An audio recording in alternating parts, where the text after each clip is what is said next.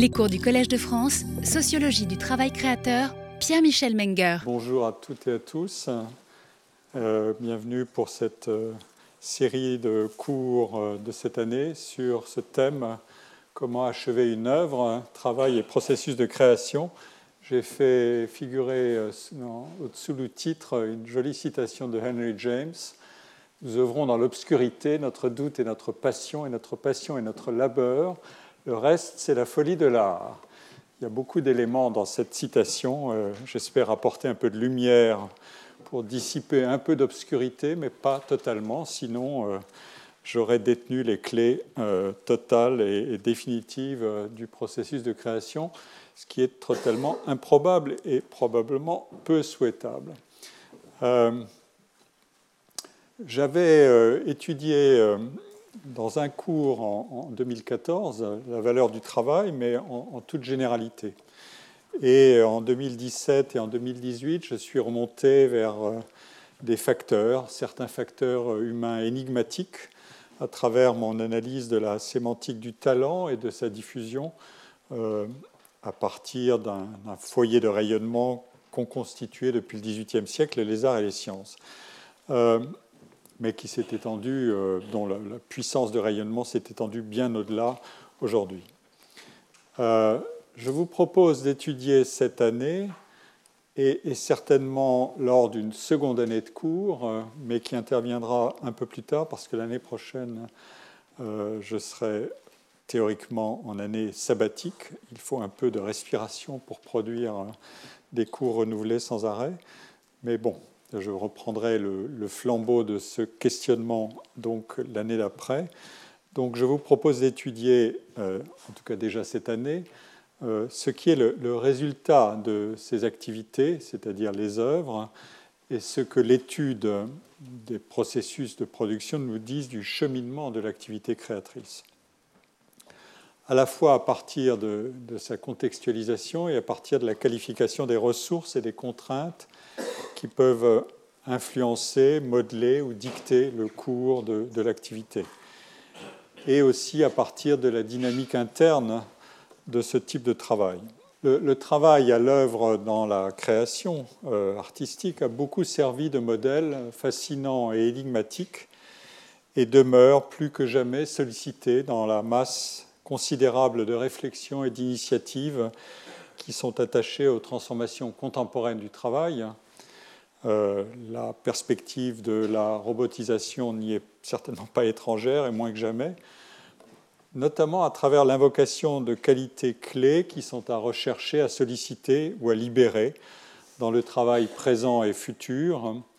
Et au premier rang, euh, ce thème assez singulier de la créativité qui est devenu, dans certaines publications qui circulent beaucoup à l'échelle internationale, ce qu'on appelle un foundational skill, c'est-à-dire une compétence fondatrice.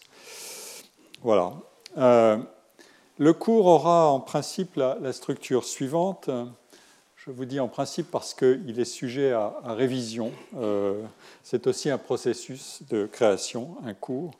Euh, je traiterai d'abord, euh, je donnerai une introduction générale et puis ensuite je m'intéresserai à la question du processus. Qu'est-ce que c'est qu'un processus et comment est-ce qu'on y insère le vocabulaire du choix, euh, de la décision, alors que c'est un processus éminemment indéterminé ou passablement indéterminé, et aussi la variabilité des, comportements en proposant une typologie des comportements de création.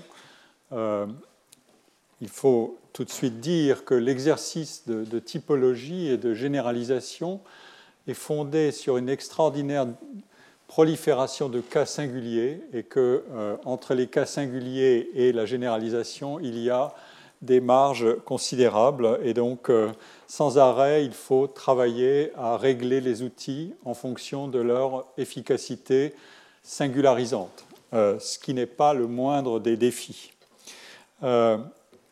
Puis je, proposerai des éléments théoriques sur la question de qu'est-ce qui guide au fond un processus, qu'est-ce qui est de l'ordre de l'intentionnalité, euh, comment est-ce qu'on décide et comment est-ce qu'on reste en situation d'indécision. Et là, les exemples seront bien utiles après des éléments théoriques que j'emprunterai à, différentes disciplines. Je vais y revenir. Puis, je m'intéresserai à la, qualification du résultat, l'œuvre, qui est objet à la fois de, évidemment d'une définition simple et en même temps de beaucoup de, variétés dans l'histoire et aussi de controverses qui ne sont d'ailleurs pas simplement historiques mais aussi juridiques et esthétiques. Euh, et puis, euh, pour finir cette année, euh, je m'intéresserai à la question de l'inachèvement à partir d'analyses de, cas qui sont assez nombreux et c'est intéressant de, creuser de manière assez monographique des cas euh, pour déployer l'outillage qui aura été mis en place euh, antérieurement.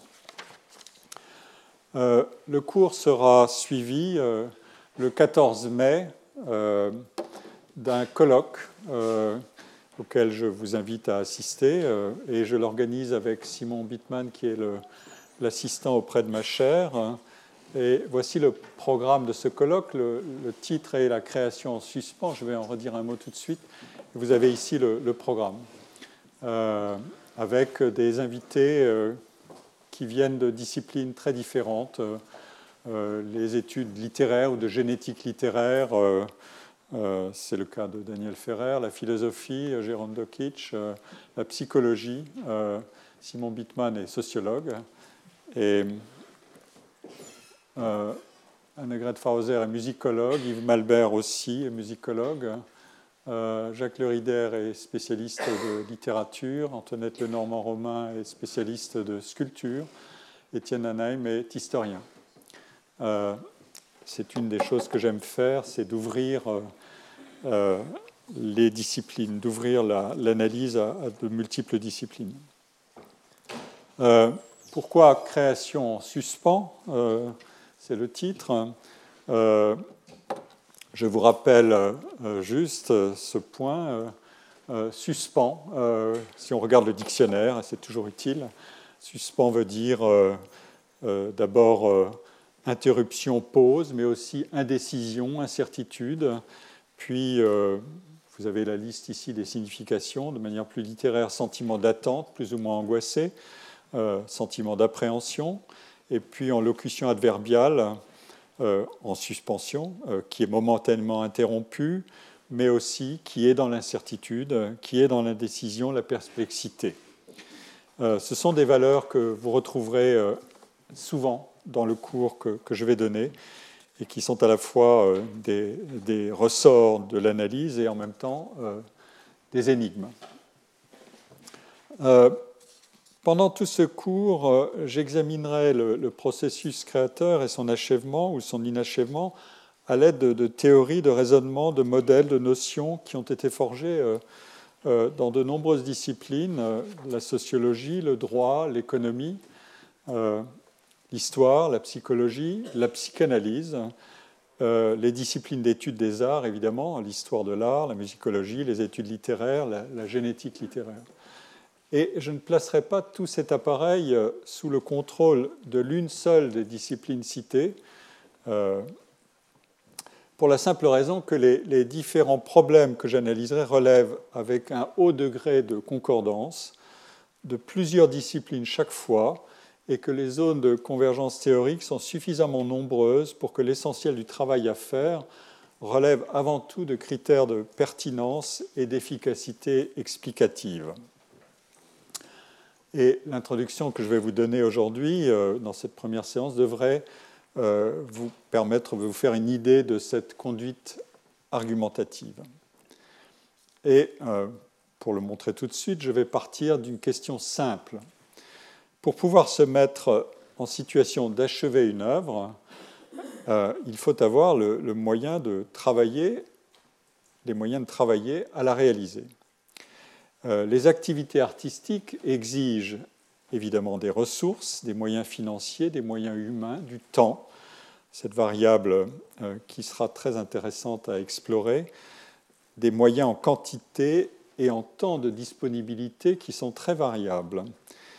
Et il est assez aisé de tracer un axe aux deux extrémités duquel on peut placer la poésie ou l'écriture romanesque d'un côté et la réalisation cinématographique et la création architecturale de l'autre, au vu des, caractéristiques euh, de euh, travail ou individuel ou collectif et au vu des caractéristiques du coût des projets.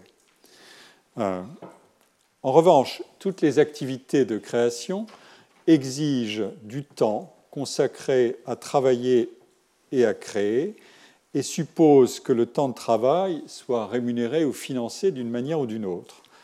Et toutes les activités de création s'organisent pour les individus qui en font métier en des carrières.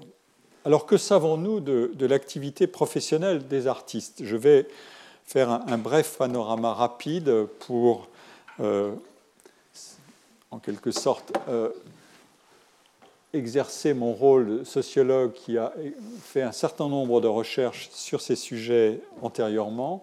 Et je vous rappelle un certain nombre de résultats dès maintenant et encore un peu plus tard. Les enquêtes qui sont menées périodiquement sur la structure de la population active, euh, des actifs, et les enquêtes là de, qualité indiscutable, les grandes enquêtes des instituts statistiques euh, qui existent dans le monde entier, euh, elles permettent de dresser le portrait suivant des, professionnels des arts, en tout cas dans les principaux pays développés. Les artistes qu'on recense comme tels ont une moyenne d'âge qui est plus basse que celle de la population active et un niveau de diplôme qui est supérieur à cette moyenne. Elles et ils se concentrent davantage dans les grandes aires métropolitaines ça, c'est un, sujet majeur, euh, les bénéfices et aussi les, contreparties des, euh, effets d'agglomération. Euh, ils et elles présentent des taux d'emploi, d'auto-emploi ou d'activité indépendante, selon la terminologie juridique française, et une tendance continue à la féminisation qui sont aussi plus élevées les mêmes enquêtes convergent pour établir que les revenus des professionnels sont en moyenne plus faibles que ceux de la catégorie d'ensemble dans laquelle ils sont inclus par la statistique publique.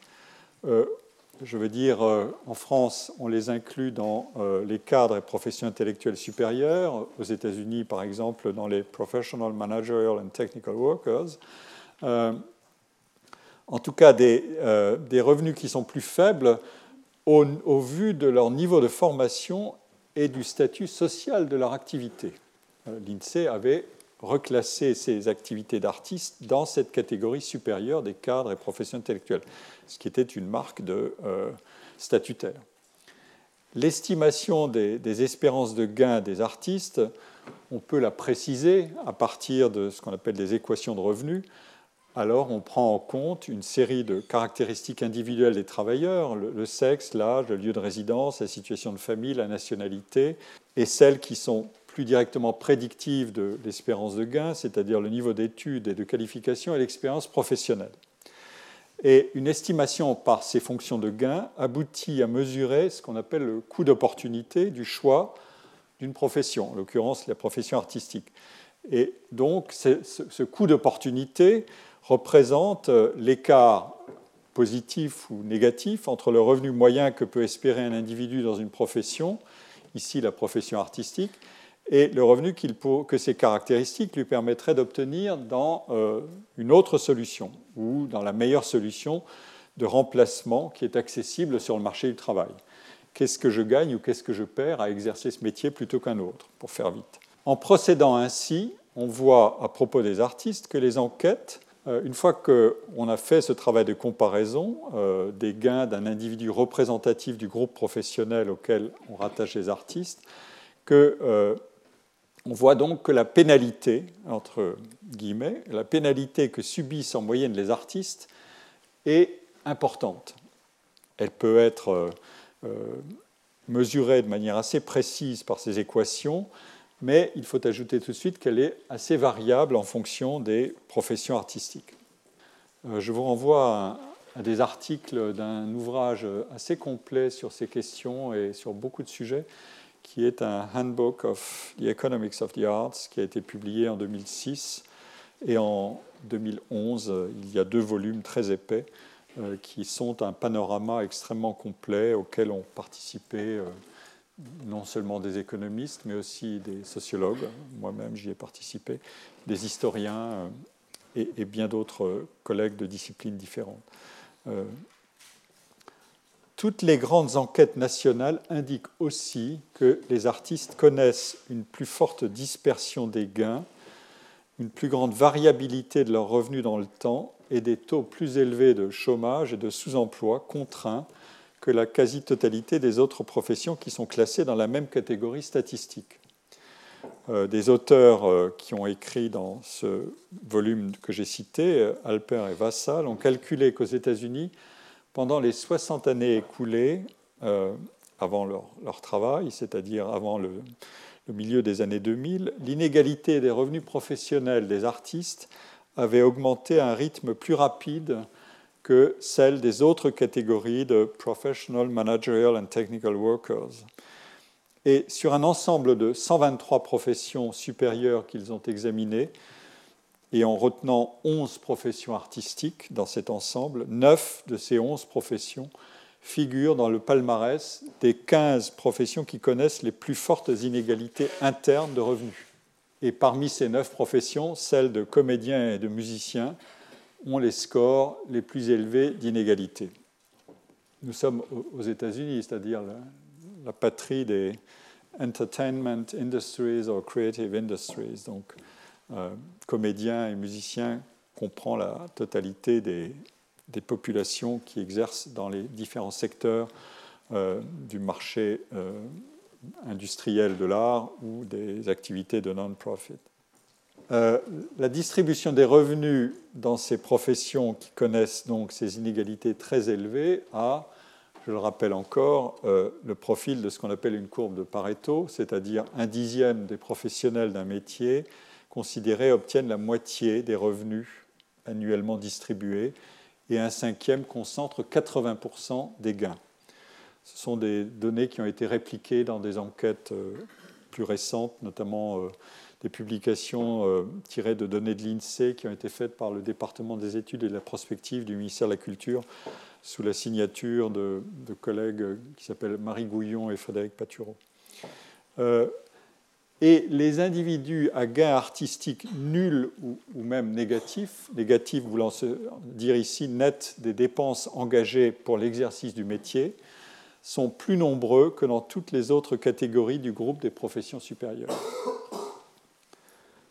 Et à l'autre extrémité de la distribution, la pointe extrêmement allongée de cette distribution signale qu'il y a la présence d'artistes dont les gains cumulés atteignent des niveaux extrêmement élevés. Enfin, euh, les enquêtes internationales concordent pour établir que la plupart, que les artistes figurent en haut du palmarès qui classe les professions selon le taux de recours à ce qu'on appelle la pluriactivité, le cumul de plusieurs métiers. Et si on inverse l'analyse de la pluriactivité, non pas en demandant euh, pour chaque profession est-ce que vous exercez aussi un autre métier secondaire, mais en demandant parmi ces métiers euh, qui sont exercés euh, à titre secondaire, lesquels sont les plus fréquents Eh bien, là aussi, les métiers artistiques figurent parmi les plus pratiqués à titre secondaire.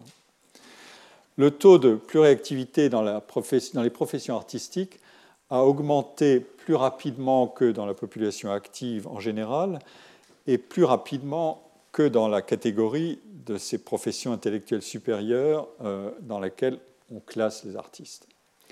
Alors on peut tirer quelques enseignements euh, de ces premières euh, indications que je viens de vous donner.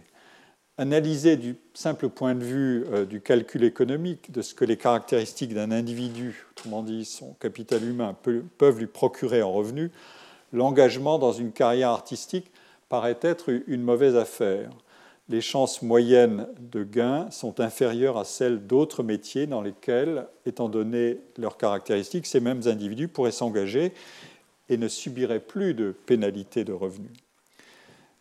Et le niveau des inégalités atteste que ces carrières sont soumises à une compétition élevée et à des écarts cumulatifs de trajectoire, de réputation et de quantité de travail. Je rappelle que la situation de travail des artistes est généralement formé de projets et de transactions parfois nombreuses et enchaînées de manière discontinue avec différents employeurs.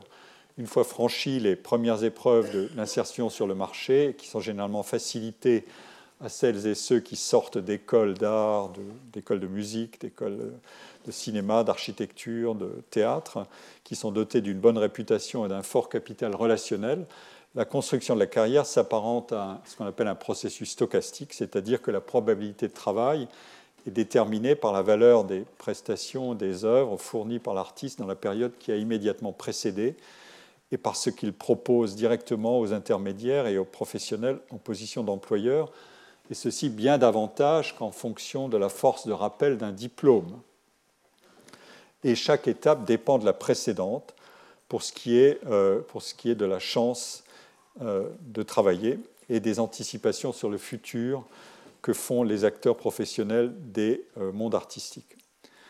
Ce processus permet d'ailleurs de comprendre comment l'accumulation de réputation peut suivre la pente d'une amplification d'écarts qui sont initialement faibles ou indéterminés et qui finissent par créer un univers professionnel profondément segmenté par niveau de réputation, euh, le niveau de réputation que détiennent les artistes. Mais aussi comment l'immersion dans un univers d'épreuves concurrentielles plus ou moins fréquentes peut conférer à cet ensemble de situations individuelles une variabilité et des probabilités d'inversion euh, qui sont supérieures, c'est-à-dire des retours de, euh, situations, des situations qui peuvent se, transformer de positif à négatif ou euh, maintenir l'espoir dans l'autre sens, qui sont supérieurs à ce qu'on peut observer dans des univers plus stables de travail et d'emploi.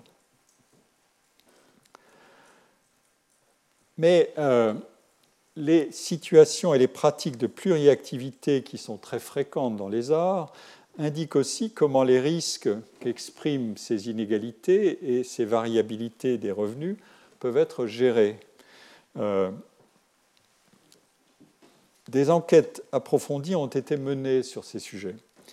Euh, pour la France, outre celles que j'avais moi-même réalisées sur les, compositeurs et les comédiens, je peux, citer celle de, Raymond de Moulin et de Jean-Claude Passeron sur les plasticiens, qui a été reprise dans un livre de, Raymond de Moulin, L'artiste, l'institution et le marché.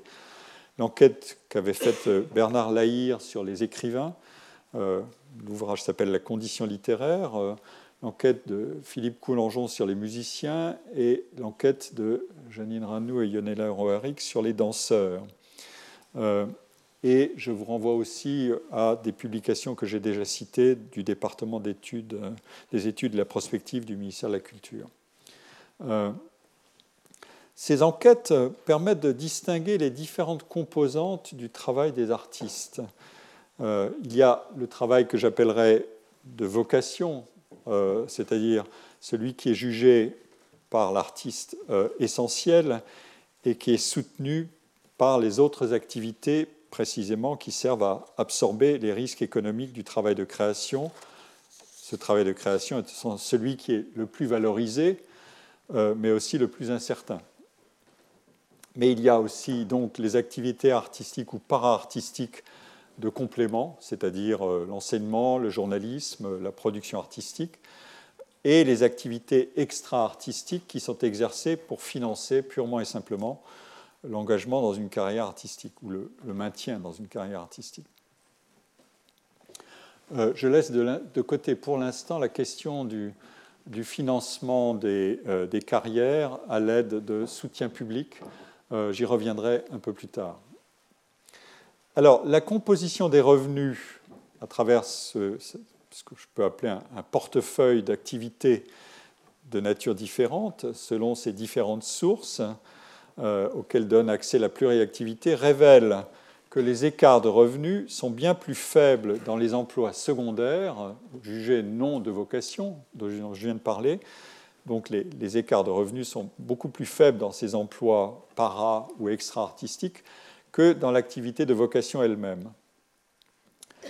Euh, donc, vous voyez le mécanisme de gestion du risque. Je, me couvre du risque là où je mets l'essentiel de mon désir de travail euh, à travers des activités sur lesquelles les écarts de chance d'obtenir un salaire décent sont, plus grandes. Pardon.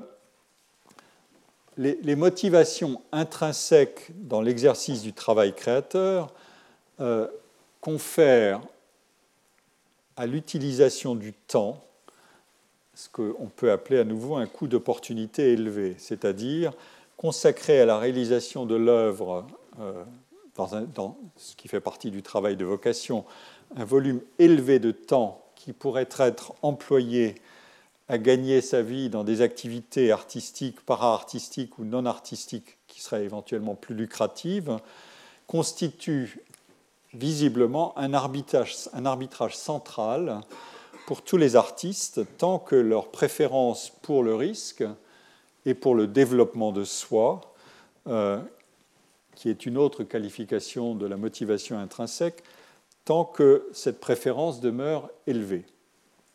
Alors, on a pu le démontrer, et ça c'est un joli résultat. Euh, un collègue australien, David Strathby, et des collègues euh, américains Alper et Galligan aux États-Unis ont étudié comment l'offre de travail des artistes australiens et américains dépend du niveau respectif des rémunérations artistiques et des revenus non artistiques.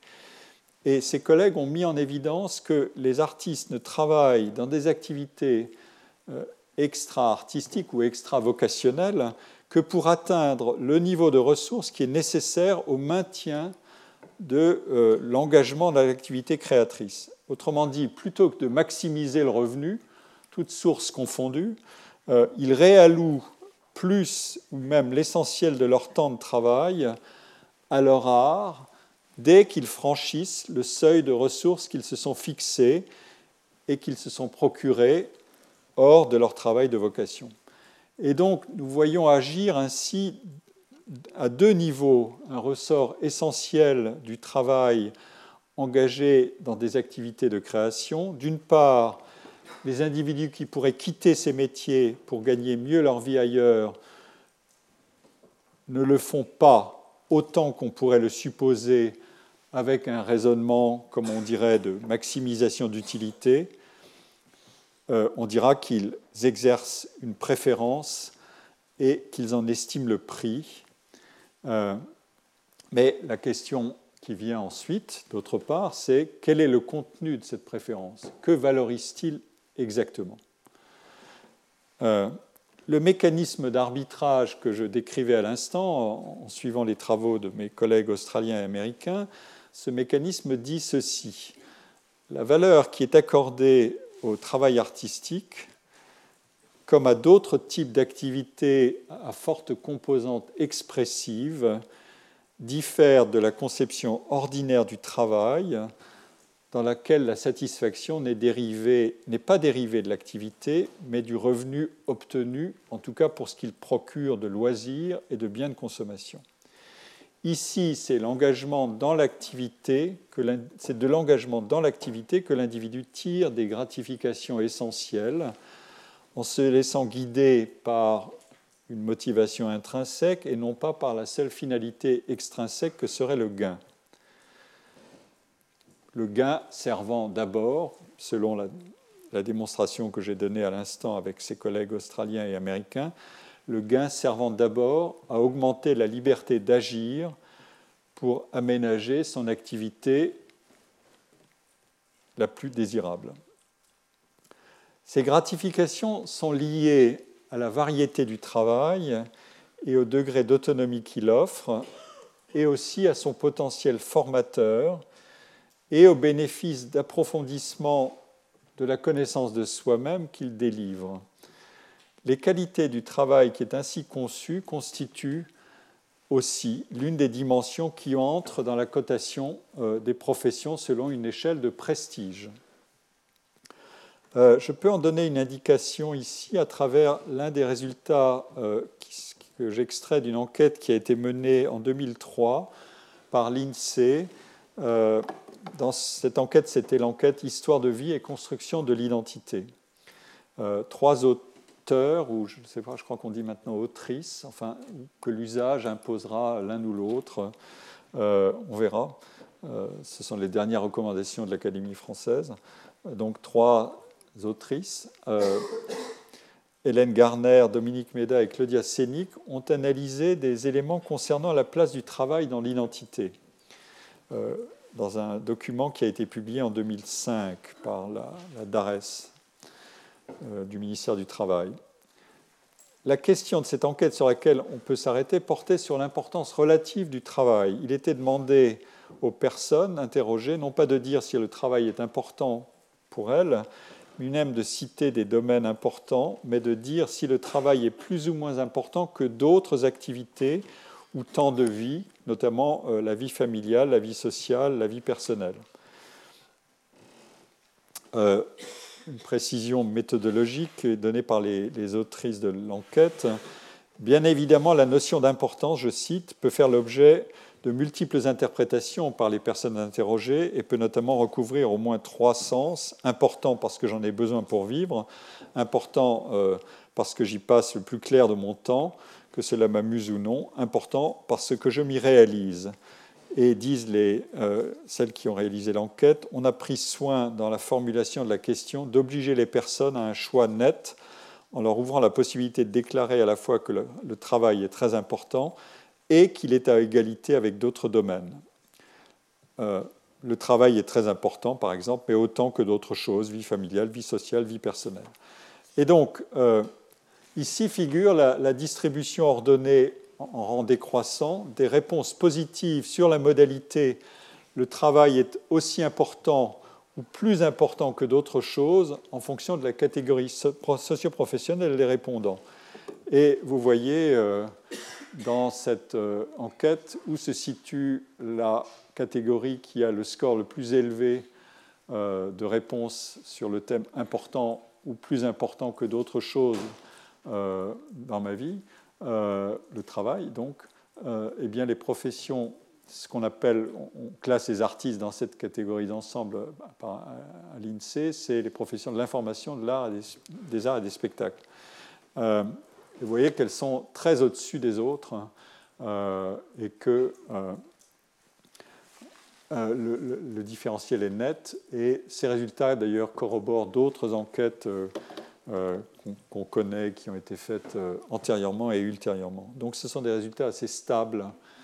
Étant donné tout ce que je vous ai dit antérieurement sur euh, la situation de, revenus et de variabilité de revenus et de position à l'égard du marché du travail des artistes, il y a là quelque chose qui mérite d'être discuté et analysé de près. Euh, l'analyse statistique qui a été réalisée par euh, les, trois enquêtrices euh, nous apprend que pour celles et ceux qui déclarent que leur travail est plus important, est important ou très, important ou beaucoup plus important qu'autre chose, la profession est un bien meilleur indicateur que le niveau de diplôme ou le revenu. Quand on regarde tous les, déterminants de, des réponses, on voit que la profession joue un rôle clé évidemment, la profession euh, recouvre un certain nombre de choses que je vais détailler. Autrement dit, quel que soit le niveau de revenu, euh, les professions de l'information, des arts et des spectacles, euh, mais aussi les artisans et les commerçants, accordent une très forte importance au travail et ceux qui sont les plus aisés dans les professions ne sont pas, nécessairement ceux qui accordent la plus grande importance au travail. Et il y a en fait trois critères euh, qui sont principalement associés au fait de considérer son travail comme important. Un, le fait d'exercer une profession qui permet l'expression de soi. On va découvrir ce que ça recouvre exactement un peu plus tard dans le cours, aujourd'hui. Deuxièmement, le fait d'avoir des horaires longs, euh, autrement dit un travail qui occupe l'essentiel du temps. Euh, le fait d'avoir des, horaires non standards est d'ailleurs toujours corrélé positivement avec l'importance accordée au travail. Et enfin, le fait d'être indépendant, euh, autonome euh, juridiquement, indépendant ou même propriétaire de son outil de travail. C'est pour ça qu'on voit figurer ici euh, les commerçants mais on voit aussi, et les artisans, mais on voit aussi que les ouvriers de type artisanal ont, un score relativement élevé dans la hiérarchie des, réponses.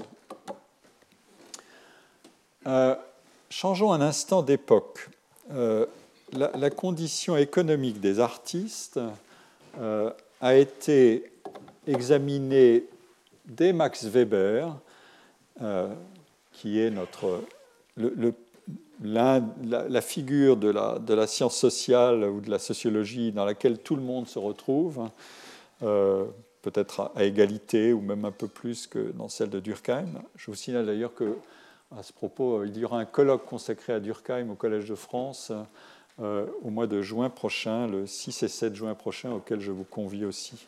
Euh, dans la série des colloques consacrés euh, par Antoine Compagnon et, son équipe à la présence de certaines grandes figures au Collège de France, qu'elles aient réussi à y être admises ou pas. Il se trouve que Durkheim n'a pas réussi à être élu au Collège de France, mais nous lui consacrerons, et je m'associe à, l'organisation de ce colloque, nous lui consacrerons un colloque au mois de juin. Bon, je ferme la parenthèse sur euh, Émile Durkheim et je reviens à, Max Weber. Euh, la condition économique des artistes fut donc examinée dès Max Weber non pas comme un, simple problème d'addition de sources de revenus, mais comme l'association entre un comportement a ou anti-économique, euh, c'est-à-dire, dans la formulation de Max Weber, garant de l'exercice charismatique de l'activité, et aussi une solution économique. Autrement dit, il faut trouver un métier de subsistance. Donc Max Weber l'avait cerné déjà en fait. Et euh, il l'a fait dans ce grand livre qui a été commencé en 1909 et qui est demeuré inachevé euh, en 1920, qui est Économie et société. Euh, dans ce livre, Max Weber a donné pour qualifier l'exercice de ce qu'il appelle le charisme et de la domination charismatique, euh, une définition qui s'applique notamment aux prophètes religieux, aux chefs de guerre, aux dirigeants politiques, mais Max Weber mentionne aussi les artistes. Qu'est-ce que c'est que cette affaire de charisme? Le charisme pur, dit-il, constitue une vocation au sens de mission, ou encore de tâches intérieures. Je mets des guillemets à tous ces mots que j'emprunte évidemment à Max Weber. Et je cite Weber, euh, le charisme dédaigne ou rejette l'utilisation économique de la grâce, c'est l'origine du mot charis, euh, comme source de revenus. Ce qui, ajoute Weber, certainement est souvent plus une prétention qu'une réalité. Ça, c'est son pied de nez à, des, idéalisations trop simples.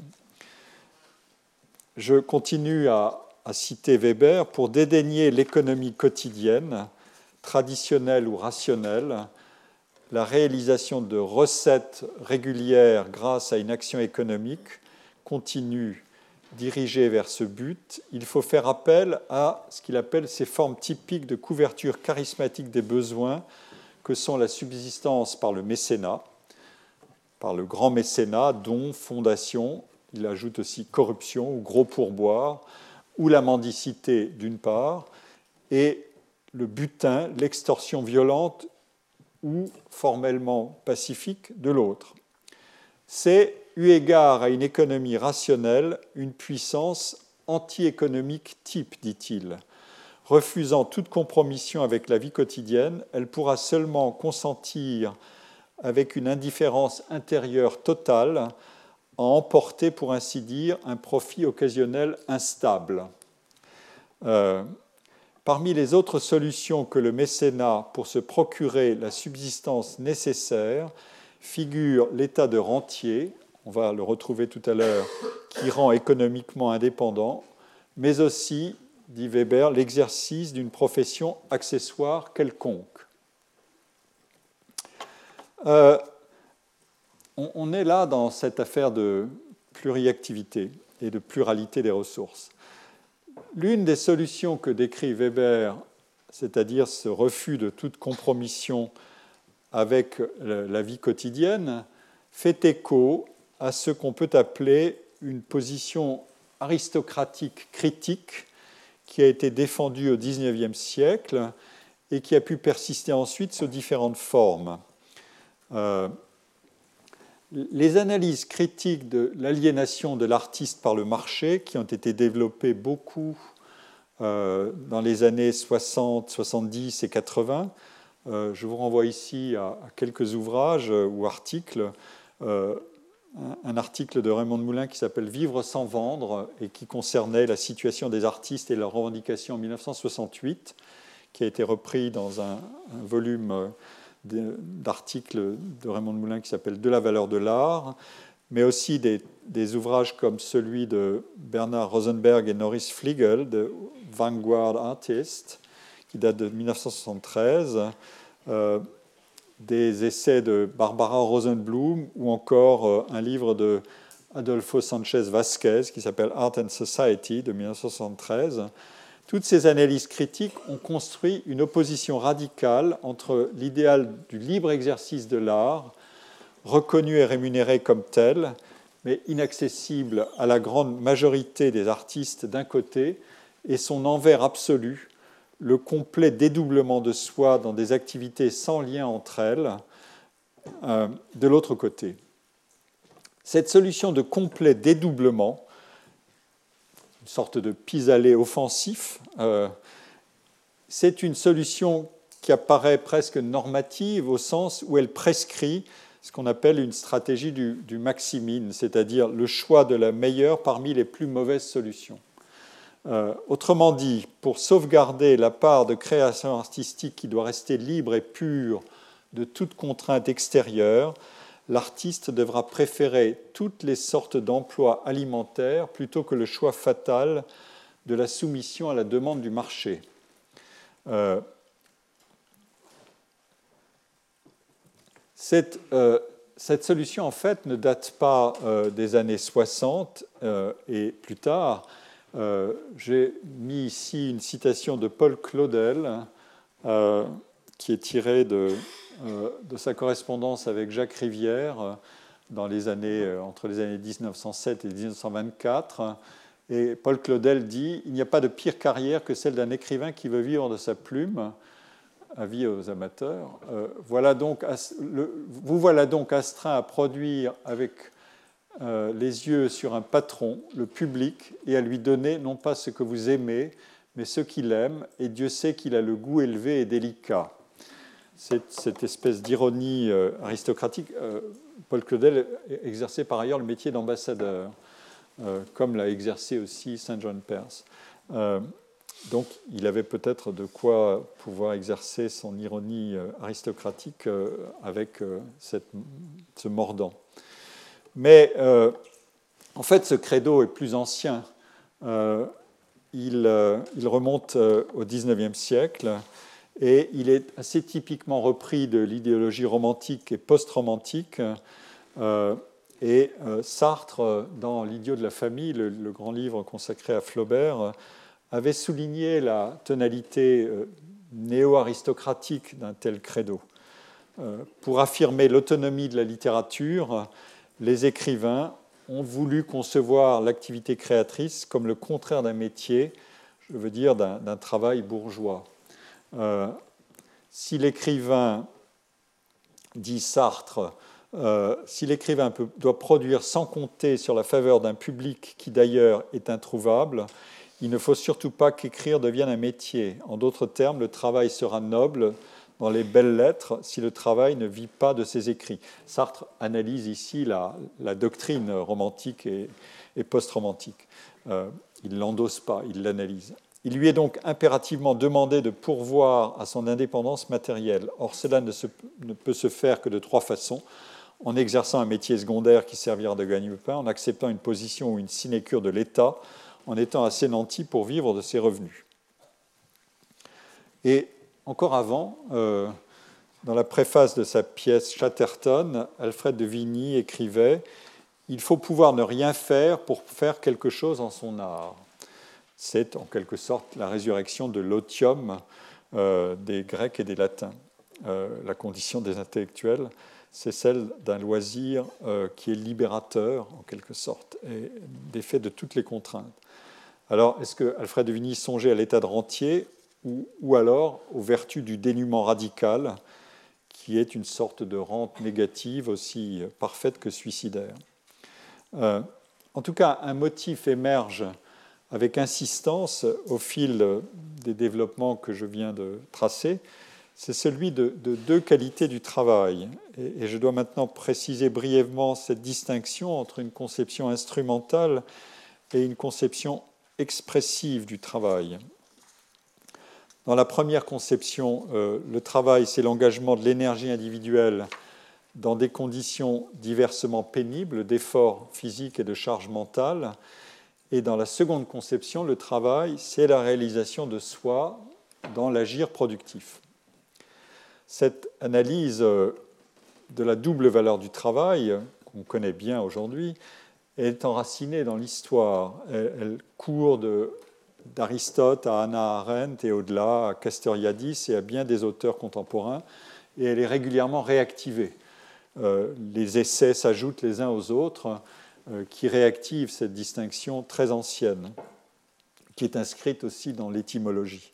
Euh, et chaque fois, il s'agit de faire varier la valeur du travail avec ses degrés d'utilité directe ou indirecte et avec ses chances certaines ou incertaines d'accomplissement. Euh, et la sémantique du travail contient cette distinction puisqu'elle oppose le labeur à l'œuvre ou le fardeau à la réalisation. Alors, de quelle nature sont les activités de deuxième catégorie, celles qui ont un potentiel expressif? Eh bien, elles doivent être, d'une manière ou d'une autre, complexes.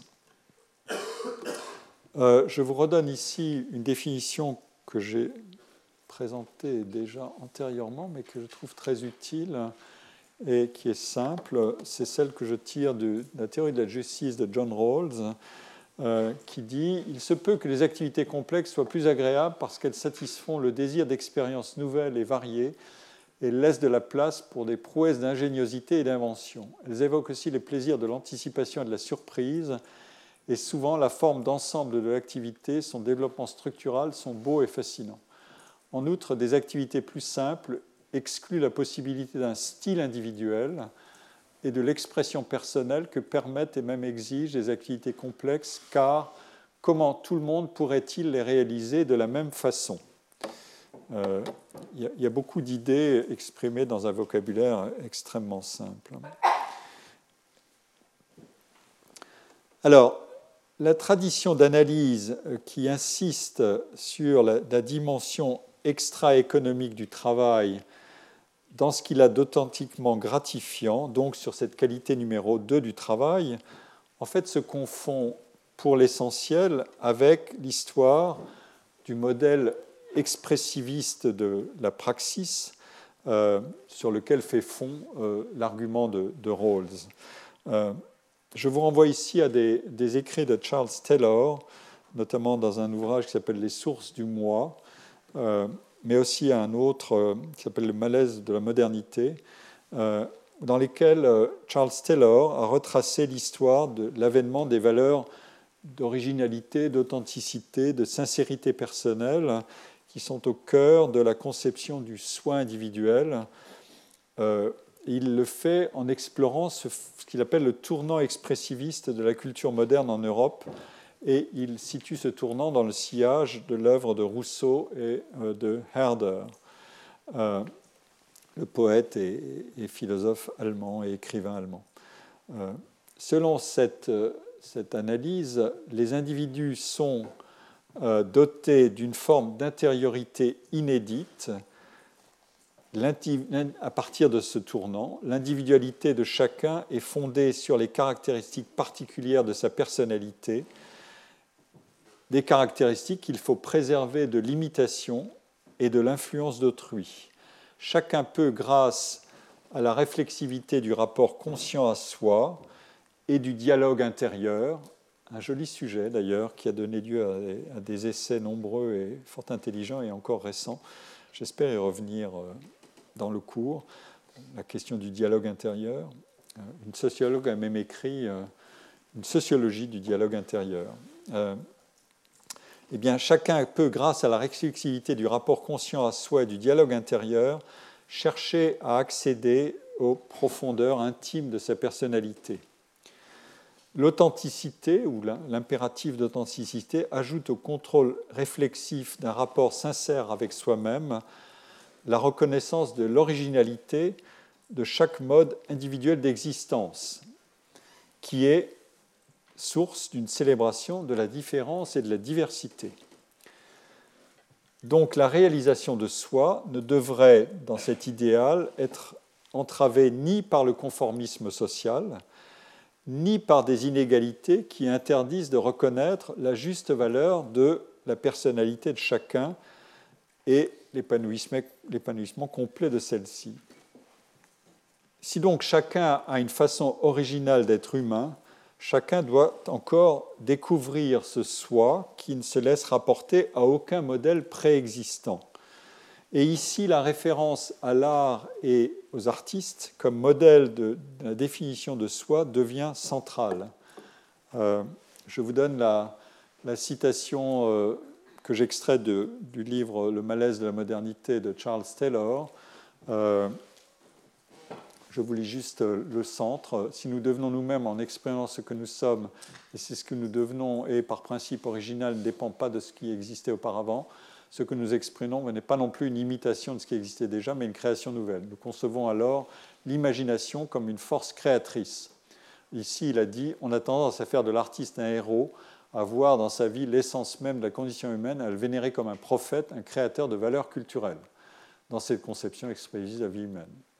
Cet exemple qui est devenu notre modèle, je me découvre grâce à mon travail en tant qu'artiste, à travers ce que je crée, il l'examine. La découverte de moi passe par une création, la fabrication de quelque chose de neuf et d'original. J'invente un nouveau langage artistique, une nouvelle manière de peindre, etc. Et cela, et à travers cela et cela seulement, je deviens l'être que je portais en moi. Voilà l'argument de ce tournant expressiviste. Euh, il faut noter que cette conception a un fondement hautement individualiste. L'argument est que l'essence d'un travail libre et sans entrave réside dans le complet déploiement de l'idiosyncrasie individuelle. Et euh, l'incarnation la plus évidente de cette nouvelle norme esthétique, c'est précisément euh, cet impératif qui est d'une certaine manière bien problématique aussi, euh, qu'est l'originalité. Chacun, chaque artiste doit travailler à différer des autres, mais à condition de ne pas verser dans une recherche arbitraire de singularité. Alors, la question qui vient, évidemment, c'est comment est-ce qu'on transforme la célébration de l'idiosyncrasie individuelle en valeur générale, applicable à tous Et c'est certainement ici que réside une des apories de cette ontologie du, travail euh, de création. Alors, revenons au, revenons 19e siècle, qui est euh, le laboratoire de cette euh, conception. Euh, d'un côté, les, artistes ont été nombreux à revendiquer non seulement des conditions plus favorables pour, leur activité, mais aussi une société plus juste, conformément à l'héritage révolutionnaire de l'abolition des privilèges. Je vous renvoie ici aux, formidables travaux de Paul Bénichou. Mais de l'autre côté, les artistes étaient désormais pleinement immergés dans un régime d'invention artistique qui exigeait que chacun se différencie des autres. Et une expression directe de cet impératif d'originalité est la relation étroite qu'a entretenue dès lors la professionnalisation des artistes avec le fonctionnement des marchés artistiques et culturels. À bien des égards, cette professionnalisation via le, marché des concerts, des peintures, des romans, a sollicité et consolidé les mécanismes de concurrence euh, de chacun avec tous à travers de multiples dispositifs d'évaluation comparative. Euh, dans une conception horizontale de l'originalité, chaque individu est appelé à exprimer la totalité de ses capacités, pourvu que les entraves à cette expression de l'idiosyncrasie individuelle soient absents, soient abolies mais dans une définition verticale de l'originalité, c'est par la comparaison relative que se forment les hiérarchies de valeurs et que sont appréciées les qualités des individus. L'un des résultats de cette tension est que les artistes romantiques ont voulu inventer euh, ce qu'on peut appeler un, élitisme égalitaire. Il s'agit de reconnaître sans réticence à certains créateurs des capacités exceptionnelles et de les donner à admirer parce que ces capacités sont aussi des ressources pour innover et pour abolir d'ailleurs la tyrannie des hiérarchies illégitimes, comme celle de l'Ancien Régime. Et de fait, euh, la notion de génie, dans son étymologie comme dans euh, sa progressive élaboration dès la Renaissance et dans son appariement avec l'esthétique de l'originalité à partir du Xe siècle, a littéralement deux versants, un versant hiérarchique qui signale l'éminence remarquable de certains créateurs et un versant égalitaire, conformément à ce qui est ce tournant expressiviste, qui fait de chaque individu une totalité à nul autre substituable et donc de l'expression de la personnalité individuelle la condition de réalisation d'un travail délié des filets de limitation. Mais cet égalitisme, pardon, cet élitisme égalitaire fondé sur l'individualisme et l'originalité est une équation bien instable. Car quelle est la philosophie sociale qui fonde explicitement ou non l'impératif d'originalité esthétique et plus précisément la signification du triomphe de l'individualisme qui est cette combinaison d'autonomie, d'authenticité et de réflexivité critique dont l'artiste devient l'un des symboles les plus expressifs et l'un des héros, à UST, les plus éloquents. Euh, dans euh, euh, son livre sur Proust, qui s'appelle Proust, philosophie du roman, Vincent Descombes s'attarde sur ces antinomies de la modernité artistique et demande qu'advient-il quand chaque artiste est tenu de se montrer original? C'est même un critère juridique. Euh, on, y reviendra plus tard pour voir comment le droit traite exactement cette affaire d'originalité. Et euh, il revient aux, analyses et aux, textes de Baudelaire euh, qui sont très éclairants. Le régime individualiste de création contient en effet une sorte de contradiction dans les termes parce que la plupart des artistes ne peuvent pas espérer résoudre euh, dans leur travail créateur l'équation de l'individualisation réussie avec ses trois dimensions d'émancipation, d'autonomie et de réalisation sans coût élevé. On l'a vu tout à l'heure à travers les statistiques le plus grand nombre connaît sous la pression du devoir d'originalité, ça c'est les termes de Baudelaire, le doute ou parfois la pauvreté d'invention, ou encore le chaos d'une liberté épuisante et stérile, je cite Baudelaire, faute de pouvoir manifester constamment une originalité reconnue. Et par un de ces paradoxes dont la compétition artistique n'est pas avare, les artistes qui s'essaient à se singulariser peuvent en arriver à simplement imiter des formules novatrices. Ils admirent leurs collègues plus inventifs, mais l'exemple de ceux-ci les stimule et les inquiète ou les anéantit tout à la fois. Et je cite l'analyse de Descombes qui met en avant la lucidité, mais aussi cette forme de pessimisme aristocratique et parfois dévastateur de Baudelaire. Euh, il, il s'appuie sur un problème qui est très important, c'est les régimes de création.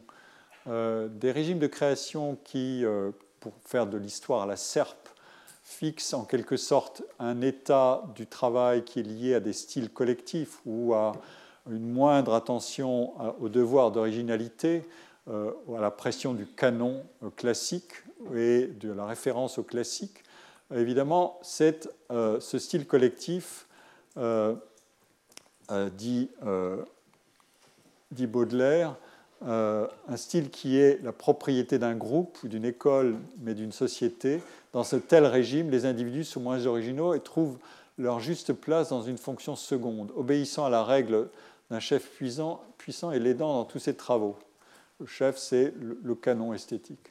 Personne n'est en effet tenu de se montrer original. Et, dit Baudelaire, nous avons entre-temps changé de régime. Dans le régime post-révolutionnaire de l'art, le style collectif est non seulement absent, mais est exclu par principe. Il ne doit surtout pas y avoir un même style pour tous. Tout programme d'un retour à l'ordre est aussitôt euh, repéré et fort justement comme une usurpation tyrannique, au nom de quoi certains individus imposeraient-ils leurs préférences stylistiques à d'autres individus. Et euh, dès qu'on poursuit en citant cette, euh, ce prix qu'on doit payer à la modernité, le prix qui doit être payé pour glorifier l'individu, l'individualité, cette petite propriété à manger l'originalité collective. Voilà un sujet de méditation. En tout cas, le, point de convergence entre les deux versants de l'élitisme égalitaire dont je parlais, c'est-à-dire la dimension euh, euh, verticale et la dimension horizontale de l'originalité, c'est l'idée que la personnalité créatrice, tout autant que son activité, recèle des éléments qui sont essentiellement non prévisibles au départ. Pour le dire autrement, c'est dans une activité qui n'est pas immédiatement subordonnée à des fins qui sont spécifiés ab initio que l'individu peut exprimer sa puissance inventive, précisément parce qu'il ne peut pas contrôler lui-même la situation de travail de part en part et qu'a fortiori autrui ne peut pas exercer sur son travail un contrôle étroit qui rapidement abolirait la dimension d'émergence euh, d'une nouveauté possible et d'imprévisibilité, de cette nouveauté. C'est même un des grands casse-têtes de la rédaction des contrats de travail pour les artistes qui doivent être essentiellement incomplets. Sinon, euh, on aurait aboli l'imprévisible. On y reviendra plus tard. L'histoire des, arts est peuplée de, caractères et de tempéraments artistes qui sont indociles, obsédés de travail, fiers, entreprenants et inquiets, comme Michel-Ange ou Beethoven. Ces figures du travail créateur sont aussi les supports efficaces de toute une mythologisation de l'artiste. On, c'est-à-dire nous, public, euh, mais aussi les artistes eux-mêmes euh, et tous les opérateurs des marchés artistiques, aimerait bien pouvoir identifier les, traits individuels qui sont prédictifs de l'inventivité, ce qui permettrait de résoudre le problème lancinant de euh, comment trouver la perle rare euh, et de résoudre cette équation douloureuse et arbitraire qui a besoin de beaucoup d'appelés pour produire peu d'élus.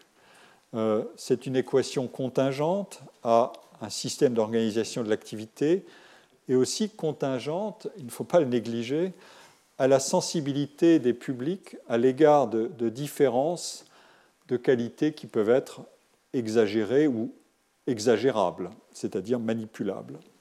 Mais cette identification certaine des facteurs de l'inventivité est une sorte de vœu contradictoire dans les termes puisqu'elle abolirait euh, le principe d'innovation, je veux dire le principe de l'innovation radicale, pas de l'innovation incrémentale. Je donnerai plus tard euh, des éléments de citation euh, et d'analyse consacrés par exemple à la manière dont Picasso rêvait qu'on le filme pendant qu'il peint un tableau afin qu'il puisse déchiffrer ou espérer déchiffrer un peu mieux ce qu'il est en train de faire pour pouvoir se faciliter la tâche au coup suivant. Et évidemment, ça ne marche jamais. Euh, on peut imaginer de substituer à, une caméra euh, comme celle de Georges-Henri Clouzot ou à un, appareil photographique, on peut lui substituer euh, un PET scan pour analyser le cerveau en train de produire. ça a été fait. Et aujourd'hui, on peut même substituer ou imaginer de substituer des algorithmes qui vont explorer la totalité de la production d'un artiste pour lui dire euh, non seulement je sais comment vous travaillez, mais en plus je vais vous produire votre œuvre suivante. Et c'est ce que, euh, on, le verra un peu plus tard, euh, c'est ce qu'on a fait et qu'on continue de faire. on a voulu finir la 8e symphonie de Schubert, ça vient d'être fait, sponsorisé par Huawei. voilà. Et, ça a donné lieu effectivement à, toutes sortes de commentaires et à une grosse couverture de presse, donc bravo. Euh, l'opération été réussie commercialement. Artistiquement, c'est une autre chose. Il faut dire que l'algorithme de Huawei, euh, qui prétendait être une puce implantable dans un téléphone portable, ce qui est quand même un, progrès supplémentaire. Euh, autrement dit, vous pourrez faire à volonté des fins de 8e symphonie ou d'autres choses là où vous êtes avec votre portable. cet argument-là avait été mis en avant, mais il y avait aussi un, compositeur qui travaillait pour vérifier ce que valaient les différentes propositions de, l'algorithme. Donc il y avait un peu d'editing, ou beaucoup d'editing. Enfin, on n'a pas trop dit ce qui s'était fait. Mais on a fait ça aussi pour produire un nouveau Rembrandt, euh, qui a été fait par, euh, sponsorisé par une société, je crois, de, euh, de design néerlandaise, qui a dit, voilà, je vais vous montrer qu'on peut produire encore autre chose. Donc, chaque fois, c'est la même affaire, c'est, mais quel est donc le secret de l'invention? Et si je vais le déchiffrer, euh, je vais me faciliter la vie. Euh, voilà. Bon. Euh, évidemment, on peut donc dire que est-ce que tout irait mieux si on pouvait conserver la dimension expressive du travail tout en lui retirant sa double composante d'incertitude Incertitude intrinsèque, euh, je vais revenir sur cette distinction, euh, c'est-à-dire je ne sais pas où je vais, mais j'y vais. Et incertitude extrinsèque, c'est oui, je le fais, mais peut-être que d'autres seront plus originaux que moi pour le faire. Euh, si on retire la dimension d'incertitude et qu'on conserve, on peut quand même conserver la dimension expressive du travail, évidemment, ça voudrait dire qu'on aurait une catégorie d'activités qui qui serait en quelque sorte idéale, puisqu'elle permettrait d'exprimer la personnalité euh, sans le risque qui est celui de tâtonner, euh, peut-être de manière extraordinairement douloureuse, et d'être confronté à ceux qui tâtonnent plus vite et plus efficacement que vous, euh, etc. Et donc, est-ce que tout ça a un sens c'est en fait une hypothèse qui fonde l'entreprise par laquelle la dimension expressiviste du travail a soutenu euh, une critique radicale des rapports sociaux de production et des conditions de travail qui prévalaient massivement dans la catégorie 1 de travail, euh, c'est-à-dire le labeur, le fameux tripalium. Euh, c'est-à-dire la catégorie du travail comme activité purement instrumentale. Cette activité qui, sert, qui est celle qui pousse à perdre sa vie à la gagner, selon la fameuse formule de, mai 68. Autrement dit, élever le travail euh, œuvre au rang de modèle et abaisser le travail labeur au rang de contre-modèle à dépasser, euh, c'est ce qui est apparu dans des conceptions révolutionnaires comme celle qu'a promue Marx euh, et qui s'appuyait sur certains exemples qui servent toujours d'idéaux régulateurs, celui de l'artiste étant au premier rang, y compris chez Marx.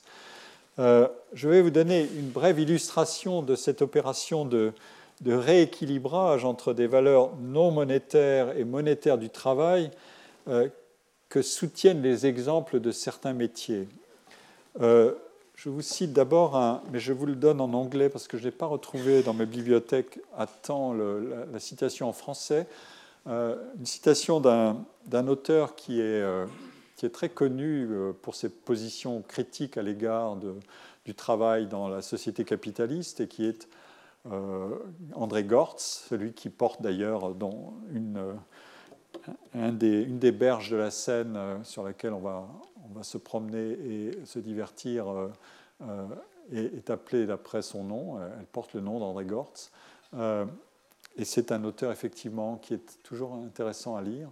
Euh, il dit euh, euh, le, revenu financier ou la, gratification financière ou la rémunération financière n'est pas ou ne devrait pas être un, motif fondamental pour les innovateurs, pas plus qu'il devrait l'être pour les artistes ou pour les montagnards ou les alpinistes, pour les chercheurs ou les inventeurs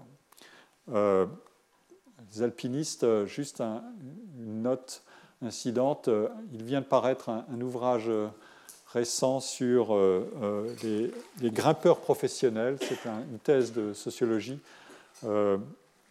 que j'ai d'ailleurs préfacée de Guillaume Dumont et qui montre quel est le type d'activité à laquelle se livrent les grimpeurs professionnels.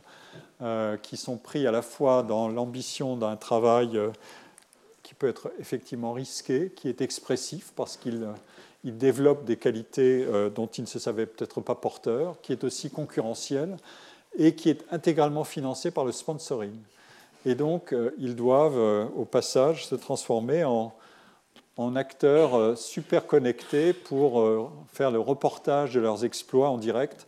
Et l'image la, plus étonnante euh, de, ce livre, c'est celle d'un grimpeur qui est en pleine pente, qui grimpe, et qui tout d'un coup reçoit un, SMS et qui doit répondre au SMS et filmer la pente dans laquelle il est pour ses fans qui sont son réseau social. Voilà. Donc, et le, livre s'appelle Grimpeur professionnel, le travail créateur sur le marché du sponsoring. Voilà. Alors vous avez euh, là une combinaison de traits qui sont, euh, qui sont intéressants. Euh, je reviens à, André Gortz et je ferme ma parenthèse.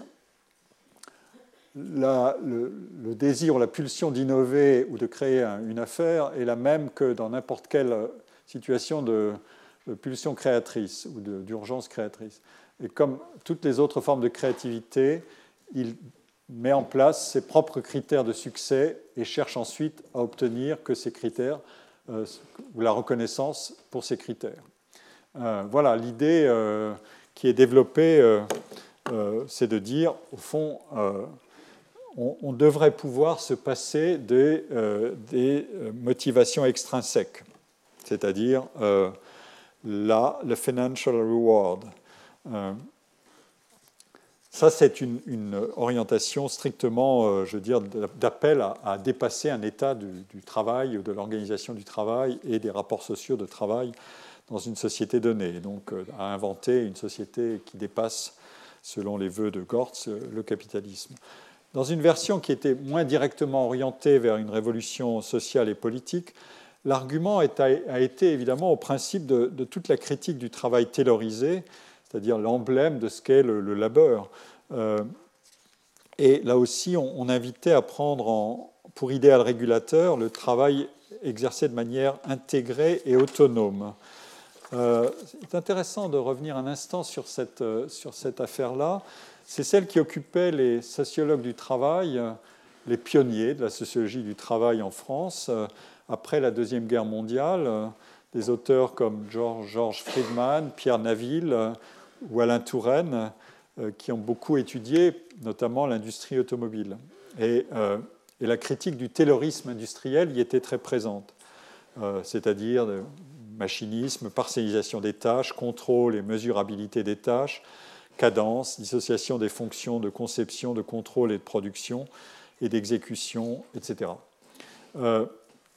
et dans toutes ces recherches, il y a un contre-modèle qui apparaît et qui s'appuie sur la valorisation, peut-être même l'idéalisation euh, du travail artisanal. Mais euh, ça n'est pas n'importe quel trait du travail artisanal qui sont mis en avant. Euh, il y a là les éléments d'une sorte d'anthropologie normative qu'on a pu, dans un ouvrage par exemple d'Alexandra Bidet qui s'appelle L'engagement au travail, qui elle a déchiffré ce qu'était cet idéal, notamment dans l'œuvre de George Friedman, cet idéal du travail. Euh, et euh, qui, peut former un contre-modèle. Et ce contre-modèle, il a euh, comme caractéristique essentielle le recours à la polyvalence, à la variété des tâches, à leur alternance, à travers des expériences qui doivent permettre à l'ouvrier, je cite, de participer au façonnement de son activité bref, de lui redonner de l'autonomie qui est le bien commun et la source du sens du travail. Euh, mais le point clé, c'est que c'est celui-ci. Le problème de la division du travail n'est pas dans la spécialisation des tâches, mais dans la désintégration de leur complémentarité. Enrichir le travail, ça n'est pas ajouter des tâches à celles qui sont exercées, euh, c'est plutôt engager un processus d'intégration des tâches qui doivent être à la fois éventuellement plus nombreuses, mais aussi beaucoup plus complémentaires.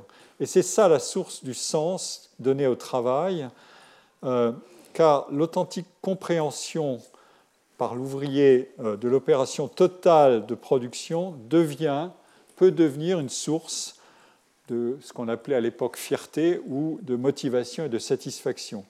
Et ici figure la, citation de, George Friedman. Il faudrait que le travail soit constitué par un ensemble de tâches demeurées sous l'entier contrôle de l'opérateur. C'est un vocabulaire que vous avez déjà entendu tout à l'heure, la question du contrôle euh, complet sur les actes de travail, sur l'arc intentionnel du travail. Tâches qui, par conséquent, sont définies et coordonnées selon son initiative, sa volonté, par définition, de demeurer d'une certaine plasticité. Il y a là des éléments de, variabilité ou de, de, résolution de problèmes, euh, non pas sur un schéma linéaire, mais euh, non linéaire.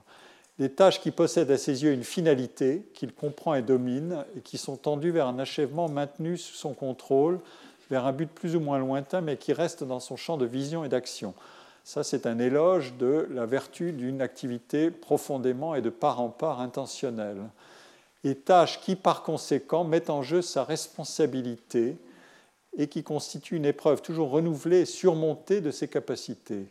C'est donc euh, tout, ce vocabulaire résonne euh, de manière assez, assez originale, mais il, y a au sein de ce vocabulaire l'idée, euh, je crois, très importante, qui est euh, et qu'on peut résumer à travers toutes sortes de notations qu'on trouve dans l'œuvre de Friedman et, dont Alexandre Abidet fait d'ailleurs l'inventaire.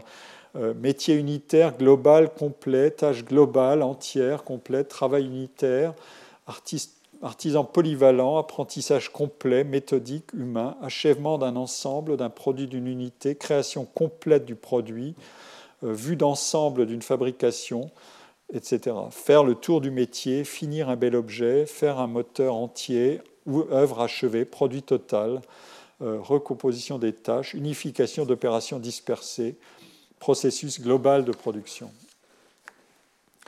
Et c'est sur cette base que, l'artisanat euh, est érigé par Friedman en idéal désirable, en perfection perdue ou en réconciliation possible entre l'activité technique et l'attribution de sens par la médiation de l'autonomie.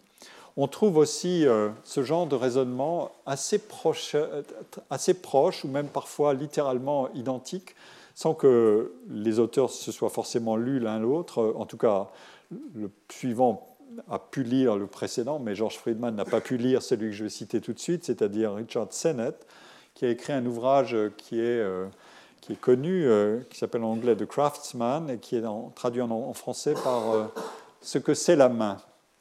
Euh, et euh, son idée, c'est que euh, l'artisanat, ou un artisanat créateur ou créatif, puisqu'il y inclut certaines professions artistiques, mais aussi des professions, par exemple de l'informatique, la conception de logiciels, mais plutôt dans un cadre de logiciels libres que dans un cadre type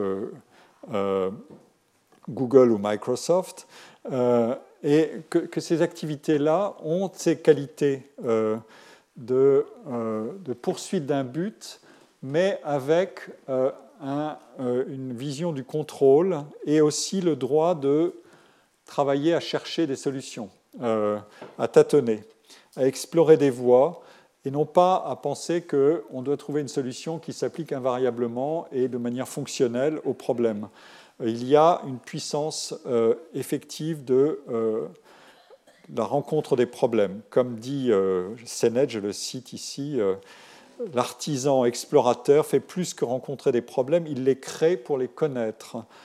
Améliorer sa technique n'est jamais un processus mécanique de routine. Cela dit, ce que font ces auteurs, je ne détaille pas davantage l'essai de, de Richard Sennett, je vous y renvoie, mais euh, j'en tire cet argument et que j'applique aussi à Friedman.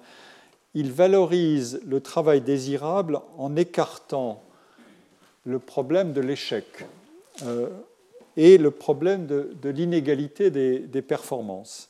Ces mondes d'artisanat sont construits d'une certaine manière pour restreindre la, dispersion ou pour contrôler la dispersion des performances. Euh, selon cet argument euh, de euh, pas d'échec radical possible, il faut et il suffit d'une formation suffisante aux compétences qui sont requises et d'une capacité de résolution de problèmes qui s'acquiert avec le temps et par un apprentissage soutenu pour pouvoir maîtriser la totalité des problèmes que pose un travail ou pour être équipé pour résoudre ceux qui permettent d'enrichir les compétences déjà détenues. Et euh, par exemple, euh, Sennett cite ce, travail connu euh, d'un psychologue américain qui s'appelle Erickson, qui a lancé l'idée qu'il suffisait de 10 000 heures pour obtenir la maîtrise complète d'un métier comme celui de musicien ou de menuisier ou de charpentier. Et donc, pour rendre leur modèle viable, autrement dit un travail expressif sans euh, une incertitude radicale, les deux sociologues doivent, chacun à sa manière, abolir ces incertitudes euh, intrinsèques et extrinsèques. Alors, résumons-nous maintenant en demandant, déployer ces capacités, est-ce un processus qui est assuré de se développer durablement? Et on peut trouver la réponse à travers l'exploration que je viens de mener en disant oui, si trois conditions sont réunies, pas de contraintes insurmontables sur la réalisation du travail, pas de possibilité dramatique d'échec et pas de jugement émis sur la valeur de la réalisation, car le jugement et sa nature comparative seraient porteurs de compétition et de spécialisation. Ces trois conditions se réunissent dans l'argument de l'autonomie graduée à son maximum et qui devrait être alors pris à sa lettre, c'est-à-dire euh, l'argument de se donner à soi-même sa propre loi. Euh, c'est l'argument qu'on trouve dans la philosophie classique, euh, celle par exemple de, de, Kant et dans toute la métaphysique post-kantienne, et qui indique que euh, la nature elle-même, et pas simplement l'humain, est productrice et que l'individu humain, en activant ses forces créatrices, ne fait qu'obéir aux lois qui régissent la nature. Et donc l'activité créatrice, si on la, on la gradue à ce niveau d'autonomie-là, elle devient un besoin naturel élémentaire de production.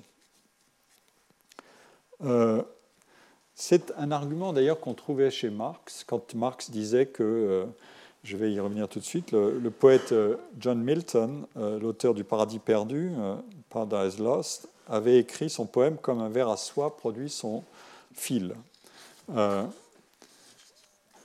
littéralement, c'est ce qu'il disait. Donc c'était une manifestation de sa nature, ce sont les mots de, de Marx. En fait, quand on regarde de près le cas de Milton, on, peut penser que Marx s'est laissé un peu emporter par sa version naturalisante ou, désingularisante, c'est-à-dire universalisante du modèle expressiviste d'aptitude à la créativité et à la création. Parce que qu'est-ce que nous dit euh, euh, l'analyse historique des conditions de production de Paradise Lost de Milton euh, Le poème de Milton, je vous le rappelle, Milton est un poète anglais de qui a vécu entre 1608 et 1674, et il a publié son fameux poème, hein, euh, une première version en 1667 et une deuxième version euh, étendue en 1674. La première comportait 10 euh, livres et la deuxième 12 livres. Ce sont plusieurs milliers de vers. Et quand on va regarder, donc, premièrement, il a révisé pour améliorer. Donc, ne sais pas si le verre à soie euh, révise son fil de soie euh, pour l'améliorer, mais d'autre part, il l'a produit assez tard dans sa carrière. Et euh, un, auteur qui a écrit sur ce fameux Paradise Lost de Milton, David Levenstein, dans un ouvrage paru en, 2004, dit que le Paradise Lost, c'est en fait le produit d'un travail médité de très longue haleine et depuis longtemps euh, par un homme qui était devenu, qui était âgé, à ce moment où il a écrit ce poème, qui était quasi aveugle, euh, et qui par ailleurs euh, réagissait à... C'était un pamphlétaire très connu à l'époque, mais il réagissait aux échecs de la réforme de l'Église et de l'État et se disait, je vais écrire un grand poème épique qui sera axé sur les vérités sacrées et qui tentera, après la chute de la Révolution anglaise, d'affirmer aux hommes la providence éternelle et justifier the ways of God, les manières de Dieu. Euh, et comme dit David Lovenstein, en fait, euh, John Milton a préparé son affaire depuis très longtemps. Il a produit des poèmes dans sa jeunesse, mais euh, il a pensé que aller beaucoup plus loin et se lancer dans un projet beaucoup plus ambitieux était une affaire importante, mais qui demandait beaucoup de préparation. Donc, en fait, c'est un verre à soie qui est un peu compliqué à penser comme un simple verre à soie. Mais on ne sait pas comment pense un verre à soie. Euh, il, y a, un célèbre essai de philosophie analytique qui est Qu'est-ce que c'est qu'être une chauve-souris? Euh, Eh bien, euh, qui, est un des articles les plus cités de la philosophie analytique. Et on peut poser la même question Qu'est-ce que c'est qu'être un verre à soie? Voilà. L'article sur les chauves-souris, c'est de Tom Nagel, Thomas Nagel. Euh, je vous le recommande, c'est un, vrai bijou. Alors, plutôt que de naturaliser la créativité, euh, nous voyons avec cette précision que je viens donner sur l'élaboration du Paradise Lost de Milton qu'il vaut mieux donner à la créativité une spécification plus opératoire en la plaçant dans le cadre d'une exploration du processus de travail euh, et de son achèvement dans l'œuvre. Donc, allons regarder franchement ce qu'on sait du travail. Euh, pardon, j'ai manqué une diapositive. Alors, je vous donne simplement, à propos de cette question du travail, un bref aperçu de ce que les sciences sociales nous apprennent d'assez solide euh, pour couvrir le champ euh, du travail artistique. Euh, ça va être rapide et ça nous introduira à ce qui m'intéresse plus directement. Nous savons d'abord que euh, les propriétés de l'organisation du travail sont aisées à cerner. C'est un travail qui est essentiellement par projet.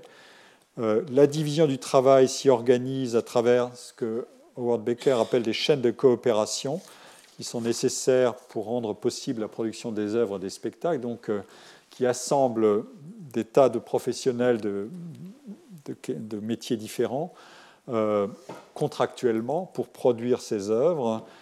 Euh, et tout ça compose des génériques de production. le cas du cinéma est le plus connu, mais il y en a bien d'autres.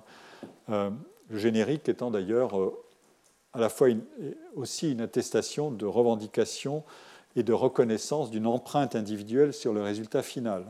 Mettre son nom dans un générique, c'est dire je contribue. Euh, et les génériques de cinéma sont plus longs que les génériques de production d'articles scientifiques qui ont le même problème, c'est d'identifier les, collaborations. Euh, mais les génériques de cinéma vont plus loin euh, dans la spécification de toutes les contributions individuelles. Euh, le générique étant d'ailleurs là pour euh, soutenir aussi euh, les carrières, puisque les tâches et les engagements sont radicalement individualisés dans des systèmes de travail au projet. Deuxièmement, nous savons que, je l'ai dit un peu plus haut, les dimensions monétaires et non monétaires du travail sont analytiquement séparables. Alors la question de leur relation, est-ce qu'il y a substitution ou complémentarité entre ces deux dimensions, elle est omniprésente, puisque les actes de travail artistique sont à la fois euh, détenteurs d'une valeur élevée d'accomplissement, mais aussi, je l'ai dit, générateurs de fortes inégalités de réussite. Et si je dis est-ce que c'est substituable ou complémentaire, je demande est-ce qu'il est possible ou impossible de supposer que dans les arts, gagner beaucoup, c'est avoir invariablement vendu son âme Ou à l'inverse, soutenir que euh, pratiquer le qui perd gagne comme une, éthique personnelle, ce qui est une des formulations de l'éthique romantique, c'est-à-dire si je perds euh, parce que personne ne veut de moi ou que le marché euh, m'ignore, en fait je vais gagner à long terme. Est-ce que ce qui perd gagne serait une garantie parfaite d'inventivité? Évidemment, ça n'est pas aussi simple.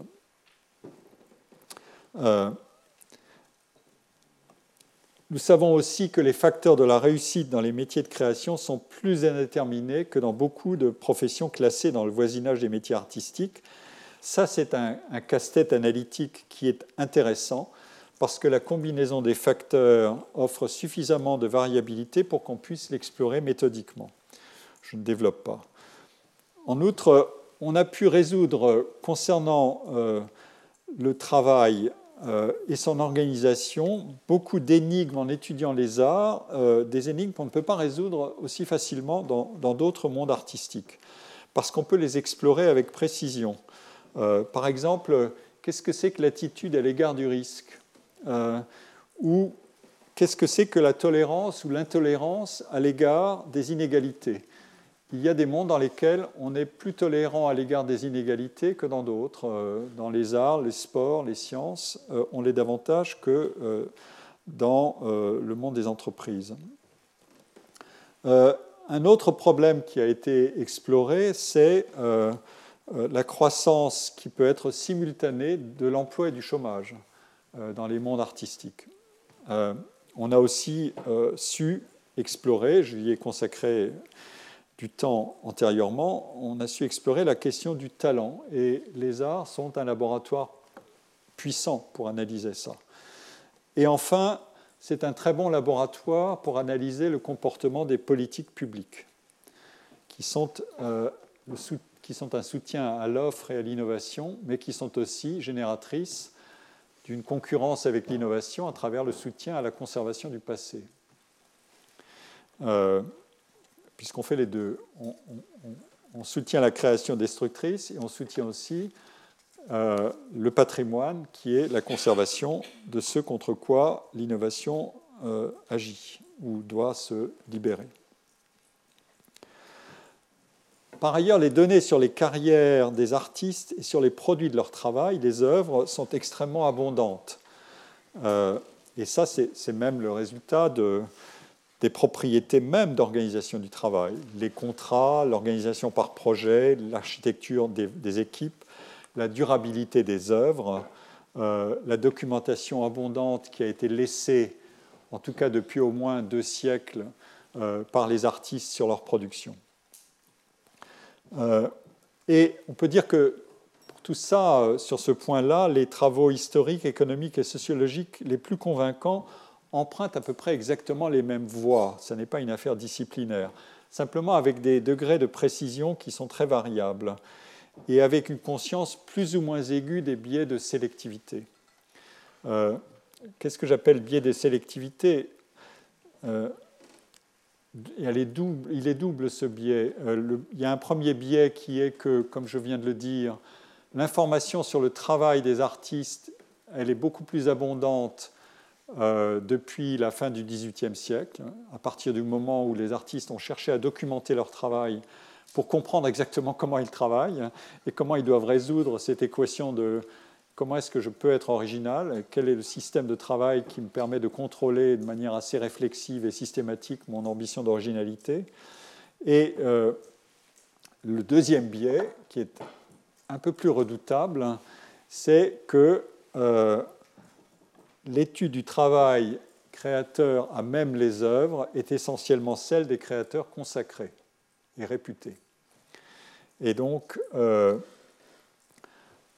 évidemment, ça veut dire que 100% euh, des vainqueurs ont participé et peuvent être étudiés, mais euh, ceux qui ne sont pas dans la liste de ceux qui ont été transportés par les épreuves de sélection successives du temps jusqu'à aujourd'hui on ne sait pas comment ils ont travaillé.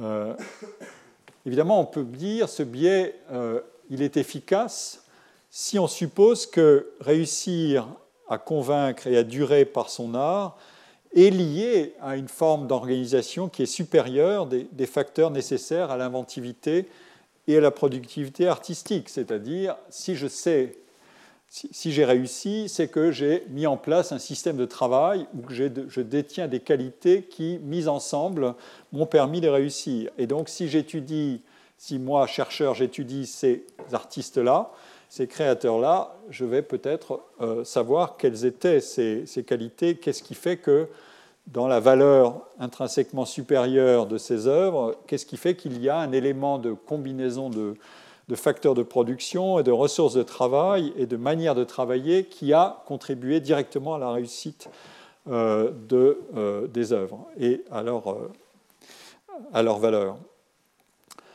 c'est un des, points d'ailleurs qui permet à des auteurs très différents, comme tous les deux d'ailleurs ont enseigné ici au collège, et euh, je les ai lus de près, comme Roland Barthes ou Jon euh, Elster, euh, de réfléchir au problème de est-ce qu'il y a un lien entre la valeur de l'œuvre telle qu'elle est avérée progressivement par la sélection successive à l'épreuve du temps, et les systèmes de travail qu'on peut déchiffrer à même les œuvres.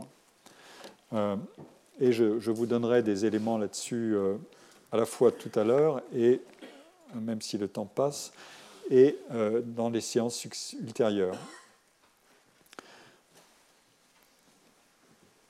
Alors, l'accès aux résultats du travail, c'est-à-dire l'œuvre, est possible, je l'ai dit. Et l'appareillage analytique qui est euh, celui que j'utiliserai ne concerne pas les significations ou les interprétations des œuvres. Euh, ce domaine, il a évidemment de l'intérêt, mais il ne relève pas de mon enquête, même si je peux y toucher plus tard dans mon cours, notamment pour montrer quelle est la contribution euh, des interprètes, c'est-à-dire euh, les spécialistes, mais aussi le public qui adresse des questions aux œuvres. Euh, quelle est cette contribution de l'interprétation à la durabilité des œuvres? Une œuvre qui n'est plus interrogée est une œuvre qui meurt. Et donc, une œuvre doit être éternellement inachevée dans son interprétation pour vivre. Pour l'instant, mon analyse porte principalement sur le travail comme un, processus avec ses séquences, ses bifurcations, ses révisions, ses négociations. Euh, et je pense qu'il faut être plutôt indiscipliné que discipliné euh, pour faire, autrement dit, souscrire à une seule discipline pour faire cette exploration. Et je mettrai en jeu des, éléments qui viennent de plusieurs disciplines, y compris des artistes eux-mêmes, et je vais en faire euh, des citations tout de suite les artistes eux-mêmes qui ont documenté euh, leur système de travail ou leur manière de voir ce qu'est le travail de manière assez abondante, je l'ai dit. Pour vous donner tout de suite euh, un, exemple de quelque sorte d'appétit pluridisciplinaire ou de goût de l'indisciplinarité, euh, je, vous cite ici un livre que j'ai toujours trouvé, même à le relire, formidable.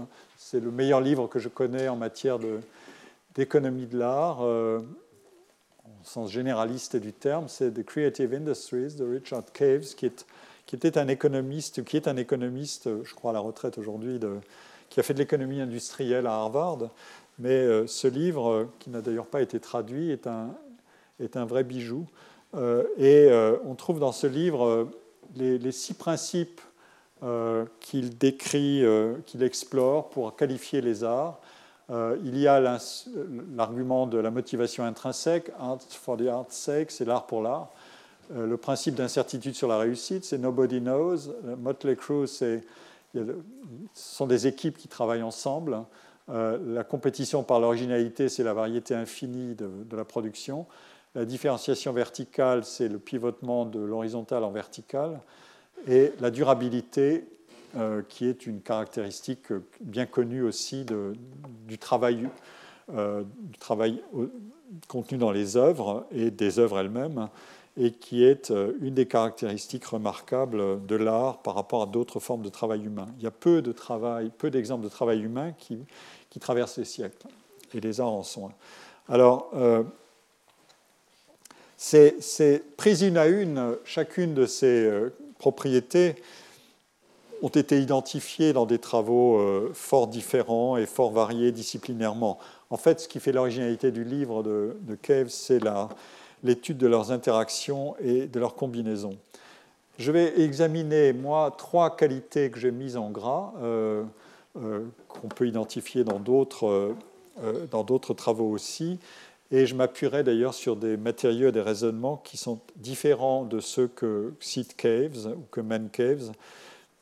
Et tout simplement parce que je veux rester dans la ligne de ce qui m'intéresse moi, c'est-à-dire ce qui s'applique à l'analyse du processus créateur, qui n'est pas exactement ce qui intéresse directement euh, Richard Caves. Alors, pour entrer dans la, première de ces caractéristiques, cette fameuse motivation intrinsèque, euh, je vais vous donner des citations de Paul Valéry, qui fut aussi professeur ici. Euh, et Paul Valéry mérite d'être lu et relu. Bon, c'est un trésor pour tous ceux qui recherchent des citations à faire commenter à leurs étudiants ou à leurs élèves, mais c'est aussi quelqu'un qui a pratiqué la réflexivité à l'égard de son travail d'une manière euh, extraordinaire et très systématique, euh, continue, euh, tous les matins à 6 heures devant son lutrin à écrire, et notamment à écrire sur la manière d'écrire. et ça occupe beaucoup, beaucoup de, ses œuvres et une collection considérable de cahiers qui n'ont pas tous été ou qui sont en voie de publication et d'édition finale. Euh, un collègue qui va nous rejoindre est chargé d'ailleurs de cette édition. alors, Paul Valéry désigne au cœur même de ses analyses du processus de créateur le travail, littéralement le travail, comme ce ressort essentiel de l'accomplissement complet de l'individu créateur. Et il entend par travail euh, une opiniâtre et obsessionnelle préoccupation et à, poser et à résoudre d'incessants problèmes pour relancer indéfiniment le travail dans l'œuvre. Et non pas, euh, ça n'est pas un témoignage de l'impuissance à faire ou euh, à parfaire une œuvre c'est une exigence euh, qui est consubstantielle au, travail de création. Et sans cette requalification de l'activité créatrice comme une forme supérieure d'épreuve, nous dit Valérie, c'est l'activité même d'invention qui est inintelligible. Euh, car euh, ce travail est à la fois une production et une résolution de problèmes. Et il implique, dit Valérie, autant un travail sur soi qu'un travail à partir de soi autant la production de l'œuvre qu'une réalisation transformatrice de soi. C'est ce qu'il dit ici. Les œuvres d'art donnent l'idée d'hommes plus précis, plus maîtres d'eux-mêmes, de leurs yeux, de leurs mains, plus différenciés, articulés, que ceux qui regardent l'ouvrage fait, qui ne voient pas les essais, les repentirs, les désespoirs, les sacrifices, les emprunts, les subterfuges, les années, et enfin les hasards favorables. Le hasard joue toujours un rôle euh, et on le verra dans un des modèles d'analyse, tout ce qui disparaît, tout ce qui est masqué, dissipé, résorbé, tué, nié, tout ce qui est conforme à la nature humaine est contraire à la soif de merveilleux, laquelle est toutefois un instinct essentiel de cette nature. Autrement dit, on a besoin d'admirer et on a besoin de penser que tout ça, ou on, on, feint de penser que tout ça sort directement et n'est pas le produit d'un travail et d'un labeur. Euh, et euh, dans un essai qu'il a consacré à, Degas, qui s'appelle Degas dans ce dessin, qui est, extraordinaire à lire, hein, euh, il raconte tous les, jeux de, Degas avec le problème de finir ou de ne pas finir une œuvre. Euh, il raconte à un moment donné comment Degas n'est pas content d'une œuvre et celui qui l'a achetée, il vient la reprendre en lui promettant de la retoucher légèrement et de la lui rendre, et il ne la lui rend jamais. Euh, euh, et, l'autre se plaint amèrement. Et le collectionneur en question se plaint amèrement, c'est euh, Ernest Roir, qui est aussi un peintre. et Degas lui offre à la place une toile extraordinaire qui est fameuse, de danseuse. Et, chaque fois qu'il la voit dans le salon de Ernest il dit Mais il y a quelque chose qui ne va pas du tout dans cette toile. Et, Ernest Roir la met de côté prudemment en disant Non, non, non, ne recommencez pas. Mais euh, Turner faisait la même chose. Turner, le peintre euh, magnifique, euh, dont il y a quelques toiles qui sont présentées à l'exposition de la Fondation Vuitton de la collection Courtauld. Je, vous en recommande d'ailleurs, elle, est très belle, elle est petite, mais elle permet d'admirer un petit nombre d'œuvres, de ne pas être submergé par des centaines d'œuvres, donc de voir les choses de manière très attentive, et notamment la fameuse toile de Manet, Le bar de la folie bergère qui est euh, une œuvre extraordinaire, une énigme. C'est précisément ça, la puissance énigmatique d'une œuvre. Euh, eh bien, vous la comprendrez si vous allez voir cette œuvre-là. Euh, eh bien, donc, Turner allait retoucher les œuvres avant l'exposition de ses œuvres. Il allait retoucher le matin même, il en retouchait certaines. et Turner est aussi celui qui a repris une partie de sa production, il l'a, il peinte à nouveau parce qu'il savait que la matière picturale dont elle était peinte se dégradait et allait se détruire. Et donc il s'est dépêché, de, en quelque sorte, de, scanner, si on peut dire, mais avec un pinceau, une partie de sa production. Enfin, le cas Turner est un cas euh, inépuisable de jeu entre l'achèvement et l'inachèvement. Je ne vais pas en parler tout de suite, mais voilà ce que, ce que dit euh, euh, Valérie. Nous, sommes avec Valérie, je, le dis juste d'un mot ici, nous sommes dans la période post-malarméenne, hein, la période où on dit, euh, dans la poésie, mais aussi dans la peinture pour partie, et dans une esthétique, on dit le processus compte autant, ou peut-être même plus que le résultat. Euh, et il faut, il faut, le garder en mémoire, et j'y reviendrai plus tard.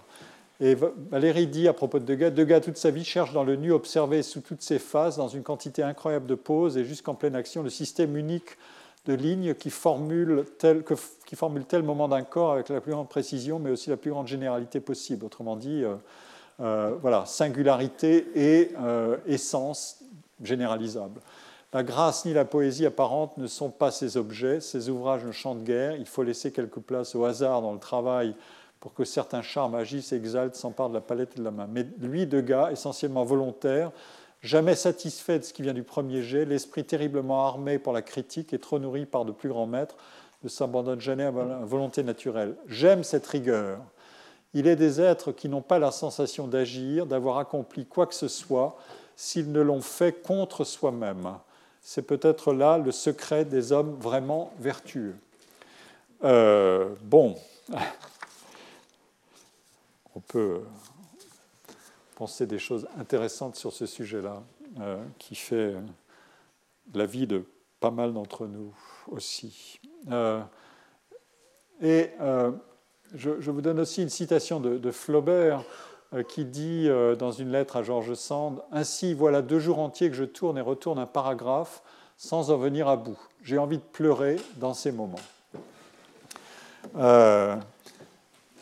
caractériser autrement le souci du travail pour lui-même indique que les artistes expriment de la fierté et un souci constant pour la qualité du travail qu'ils accomplissent et pour les œuvres qu'ils livrent et qui sont le produit de ce travail.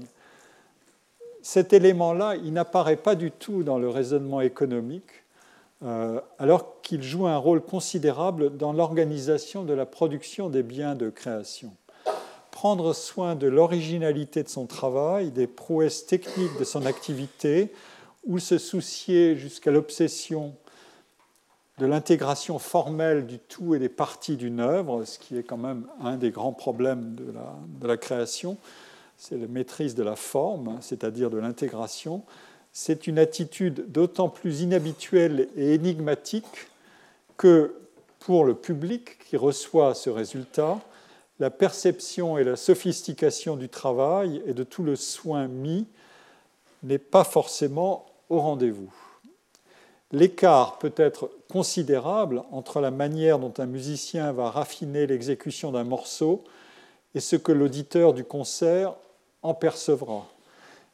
Il est euh, d'ailleurs remarquable qu'un artiste puisse consacrer une partie de ses efforts à des tâches et des aspects que les consommateurs ne percevront jamais, mais, et, même renoncer à maximiser ses efforts sur ce que le public percevrait le plus immédiatement, car le soupçon pourrait être aussitôt celui de la recherche de l'effet.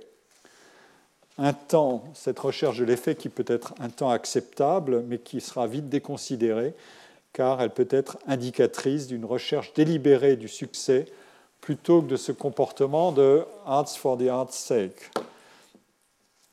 Euh, autrement dit, il y a dans ce comportement de motivation intrinsèque une sorte de corrélat évaluatif. On, a vu le, thème à travers euh, la, fin de la citation de, de, Valérie sur cette éthique du travail. Autrefois, on appelait ça une morale. Et Didier Fassin parlerait d'économie morale. Et on, en est un peu là ici. Et euh, c'est un vocabulaire qui ressurgit aussi beaucoup aujourd'hui.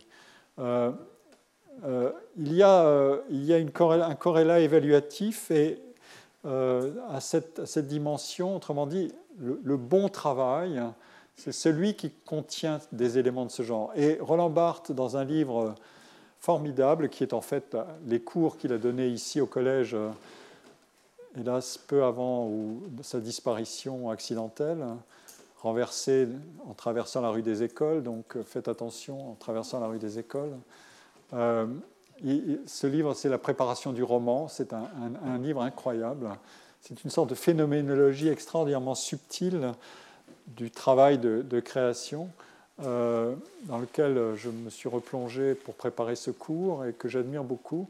Et il dit, euh, alors ça fera un peu le lien avec le sujet du cours antérieur, mais le talent, c'est-à-dire dit Barthes, qui est la connaissance de ce à quoi on est bon, est aussi une instance morale.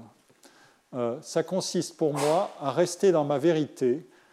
Les limites de mon talent coïncident avec les limites de ma vérité, c'est-à-dire refuser de céder dans mon écriture à des incitations superficielles et secondaires qui peuvent venir du moment, de la mode ou d'un caprice, d'une lubie ou d'une illusion sur moi-même, bref, refuser les semblants ou la semblance la pression des images qui m'entourent.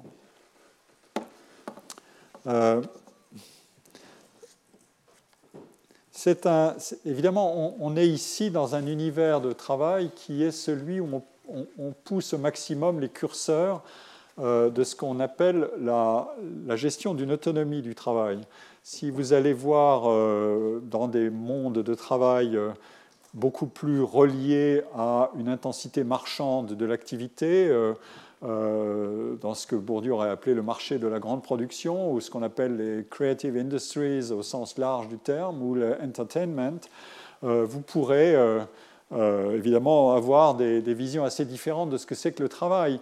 Mais même là, j'entendais récemment une série d'entretiens très intéressants d'ailleurs avec qui a été faite avec un, compositeur de musique de film qui s'appelle Alexandre Desplat, euh, qui est un compositeur très, apparemment très, je crois, très doué et très demandé aussi, euh, qui exprimait euh, comment il, il, logeait ce souci du travail bien fait à l'intérieur d'un système de contraintes.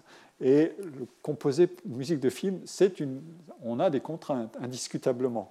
Euh, et euh, le jeu consiste évidemment à euh, jouer, à créer à l'intérieur des contraintes qui sont fixées un espace de liberté, d'invention, sinon il n'y a pas d'invention possible. Autrement dit, à, travailler sur cette double bascule. J'accepte des contraintes, sinon je ne, suis pas, je ne respecte pas le pacte contractuel. Et en même temps, j'ouvre dans ces contraintes mon espace de liberté euh, parce que sinon, je ne respecte pas non plus le pacte contractuel qui est de faire du bon travail. Euh, voilà. Et euh, donc, il faut faire attention à, ne pas, en quelque sorte, pratiquer une ontologie séparatrice qui, qui dirait la fierté du bon travail et toutes les valeurs positives, vertueuses, sont d'un côté du système de production et de l'autre côté, c'est l'enfer du marché et de la vente de son âme au plus offrant, euh, il faut faire un peu attention à ça, parce que euh, sinon on rate quelque chose qui est commun à toutes ces activités, qui est euh, on travaille dans des systèmes de contraintes, mais qui ne sont pas les mêmes, mais, et, dans des systèmes de pression qui ne sont pas les mêmes, mais en même temps, on travaille à les desserrer d'une manière ou d'une autre, sinon on est sous la pression et sous la dictée, tout simplement, de pressions externes qui vous interdiront absolument euh, de, euh, de réaliser quelque chose d'original. Tout simplement parce que les pressions externes seront les facteurs déterminants qui auront conditionné de manière linéaire ce que vous allez produire au bout du compte. Et ça, ça ne marche pas comme ça, évidemment. Euh, alors, là où nous nous situons dans ce que évoque Roland Barthes ou Paul Valéry, nous nous situons sous l'autorité et la contrainte d'une règle qui est très importante, dont j'ai déjà parlé, c'est la différenciation individualisante du travail selon le principe de l'originalité, qui est à la fois une condition de l'expressivité personnelle, mais aussi, comme je l'ai dit, un rouage de la compétition. Euh, c'est là qu'on rencontre le deuxième principe, pardon, je reviens tout à l'heure, le deuxième principe, ou le, pardon, ce principe-là de variété infinie, dont je ne, dirai, je ne traiterai pas complètement aujourd'hui, mais j'en dirai plus plus tard. Mais néanmoins, il faut dire tout de suite ce qu'est cet impératif d'originalité. Euh, en fait, il, avait plusieurs ancrages. Euh, l'idée d'originalité a pu être euh, associée au principe de la production naturelle, des réalités naturelles, biologiques tout simplement, et l'originalité avait une, dimension organiciste qui était tout simplement celle de la euh, des principes donc, biologiques de productivité de la nature. C'est comme ça que Herder, Schelling, euh, des philosophes, euh, ou Alexander Young ont, pensé l'originalité.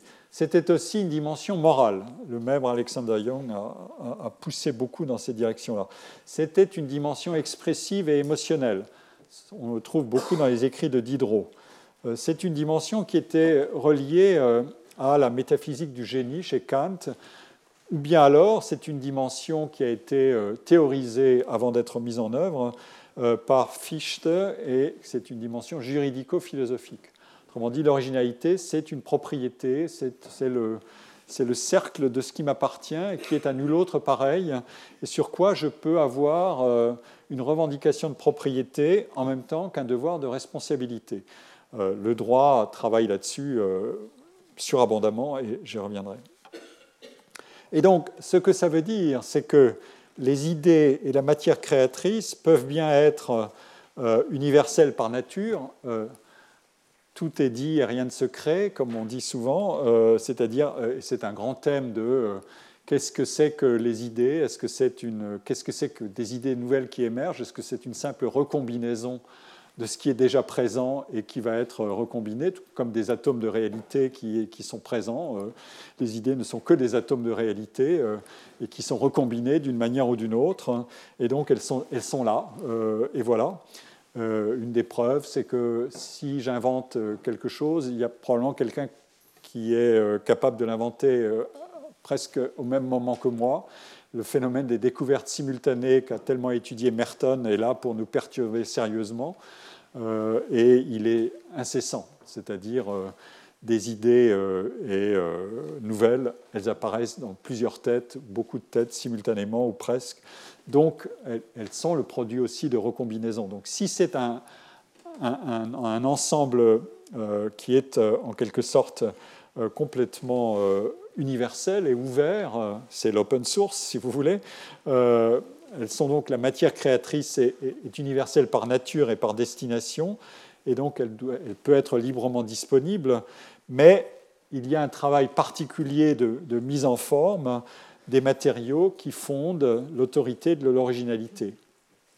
Euh, je crois que j'arrive progressivement au terme de ma première séance de travail, mais il n'est pas, facile de comprendre euh, ce qu'est euh, un travail qui est placé sous l'autorité de l'originalité, c'est-à-dire sous l'autorité de l'écart à l'égard d'une tradition, de canon d'imitation et de règles apprises, parce que le problème sera évidemment de l'évaluer. si nous n'avons pas des critères d'évaluation stabilisés, comment évaluer l'originalité Puisque l'originalité est toujours en avant de ce qui permet de la qualifier ou de de l'évaluer. Euh, et donc, euh, un des principes qui sert à combler cet écart entre produire du nouveau et le soumettre à évaluation à soit des professionnels d'évaluation, soit des publics qui vont essayer de s'y retrouver, mais qui n'ont pas euh, les, les, les, critères et les standards d'évaluation disponibles immédiatement, a fortiori quand l'innovation est de rupture, Comment s'y retrouver? Une des manières de combler l'écart, euh, c'est en quelque sorte de garantir la consistance de l'activité créatrice à travers ces valeurs de sincérité, d'authenticité, euh, d'intériorité, euh, qui jouent le rôle de, en, quelque sorte, de, vecteur de crédibilité du travail. c'est pour ça que cette vertu dont parle Valérie, c'est une manière de travailler sur je dois être original et en même temps, je sais que pour me faire comprendre, je risque l'inintelligibilité. Et donc, là, une des manières de faire, c'est d'assurer que je suis bien au travail de manière sincère, profonde, intense et intrinsèquement motivé. Donc, c'est une sorte d'éthique du travail, euh, dont d'ailleurs euh, les, créateurs, les écrivains ont fait exhibition au moment où le marché commençait à prendre de l'ampleur euh, au XIXe siècle. Là encore, je vous donne une citation de, Roland Barthes qui est très intéressante, et je conclurai là-dessus. En 1850, il commence à se poser à la littérature un problème de justification. L'écriture va se chercher des alibis et précisément parce qu'une ombre de doute commence à se lever sur son usage, toute une classe d'écrivains soucieux d'assumer à fond la responsabilité de la tradition va, va substituer à la valeur d'usage de l'écriture une valeur travail. Alors commence à s'élaborer une image de l'écrivain artisan qui s'enferme dans un lieu légendaire comme un ouvrier en chambre et dégrossit, taille, polie, sertit sa forme, exactement comme un lapidaire dégage l'art de la matière, passant à ce travail des heures régulières de solitude et d'effort. Cette valeur travail remplace un peu la valeur génie. On met en une sorte de coquetterie à dire qu'on travaille beaucoup et très longtemps sa forme. C'est à la fois une, coquetterie, mais c'est aussi un principe de recalibrage de ce que c'est qu'une profession euh, qui doit, euh, en quelque sorte, exhiber des, critères et des preuves de son dedication, c'est-à-dire de son sérieux. Euh, et dans des conditions, comme je les ai rappelées, d'originalité et de, travail sous le contrainte d'originalité, prouver le sérieux de son travail n'est pas une affaire simple. Euh, prouver, comme Duchamp l'a fait, que exposer un urinoir est une affaire sérieuse, ça n'est pas une affaire si simple. Donc, comment fait-on? Donc, il faut modifier l'image même de, la profession et de l'énergie collective qui est détenue par une profession et un, groupe ou un champ professionnel euh, pour donner crédit collectivement euh, à chacun de ses membres de ce qu'est euh, le travail jugé et son éthique avant de, le, avant de le juger dans ses particularités et ses singularités. Voilà, j'ai atteint mes deux heures. Je vous remercie de votre écoute patiente et attentive. Retrouvez tous les contenus du Collège de France sur www.colège-2-france.fr.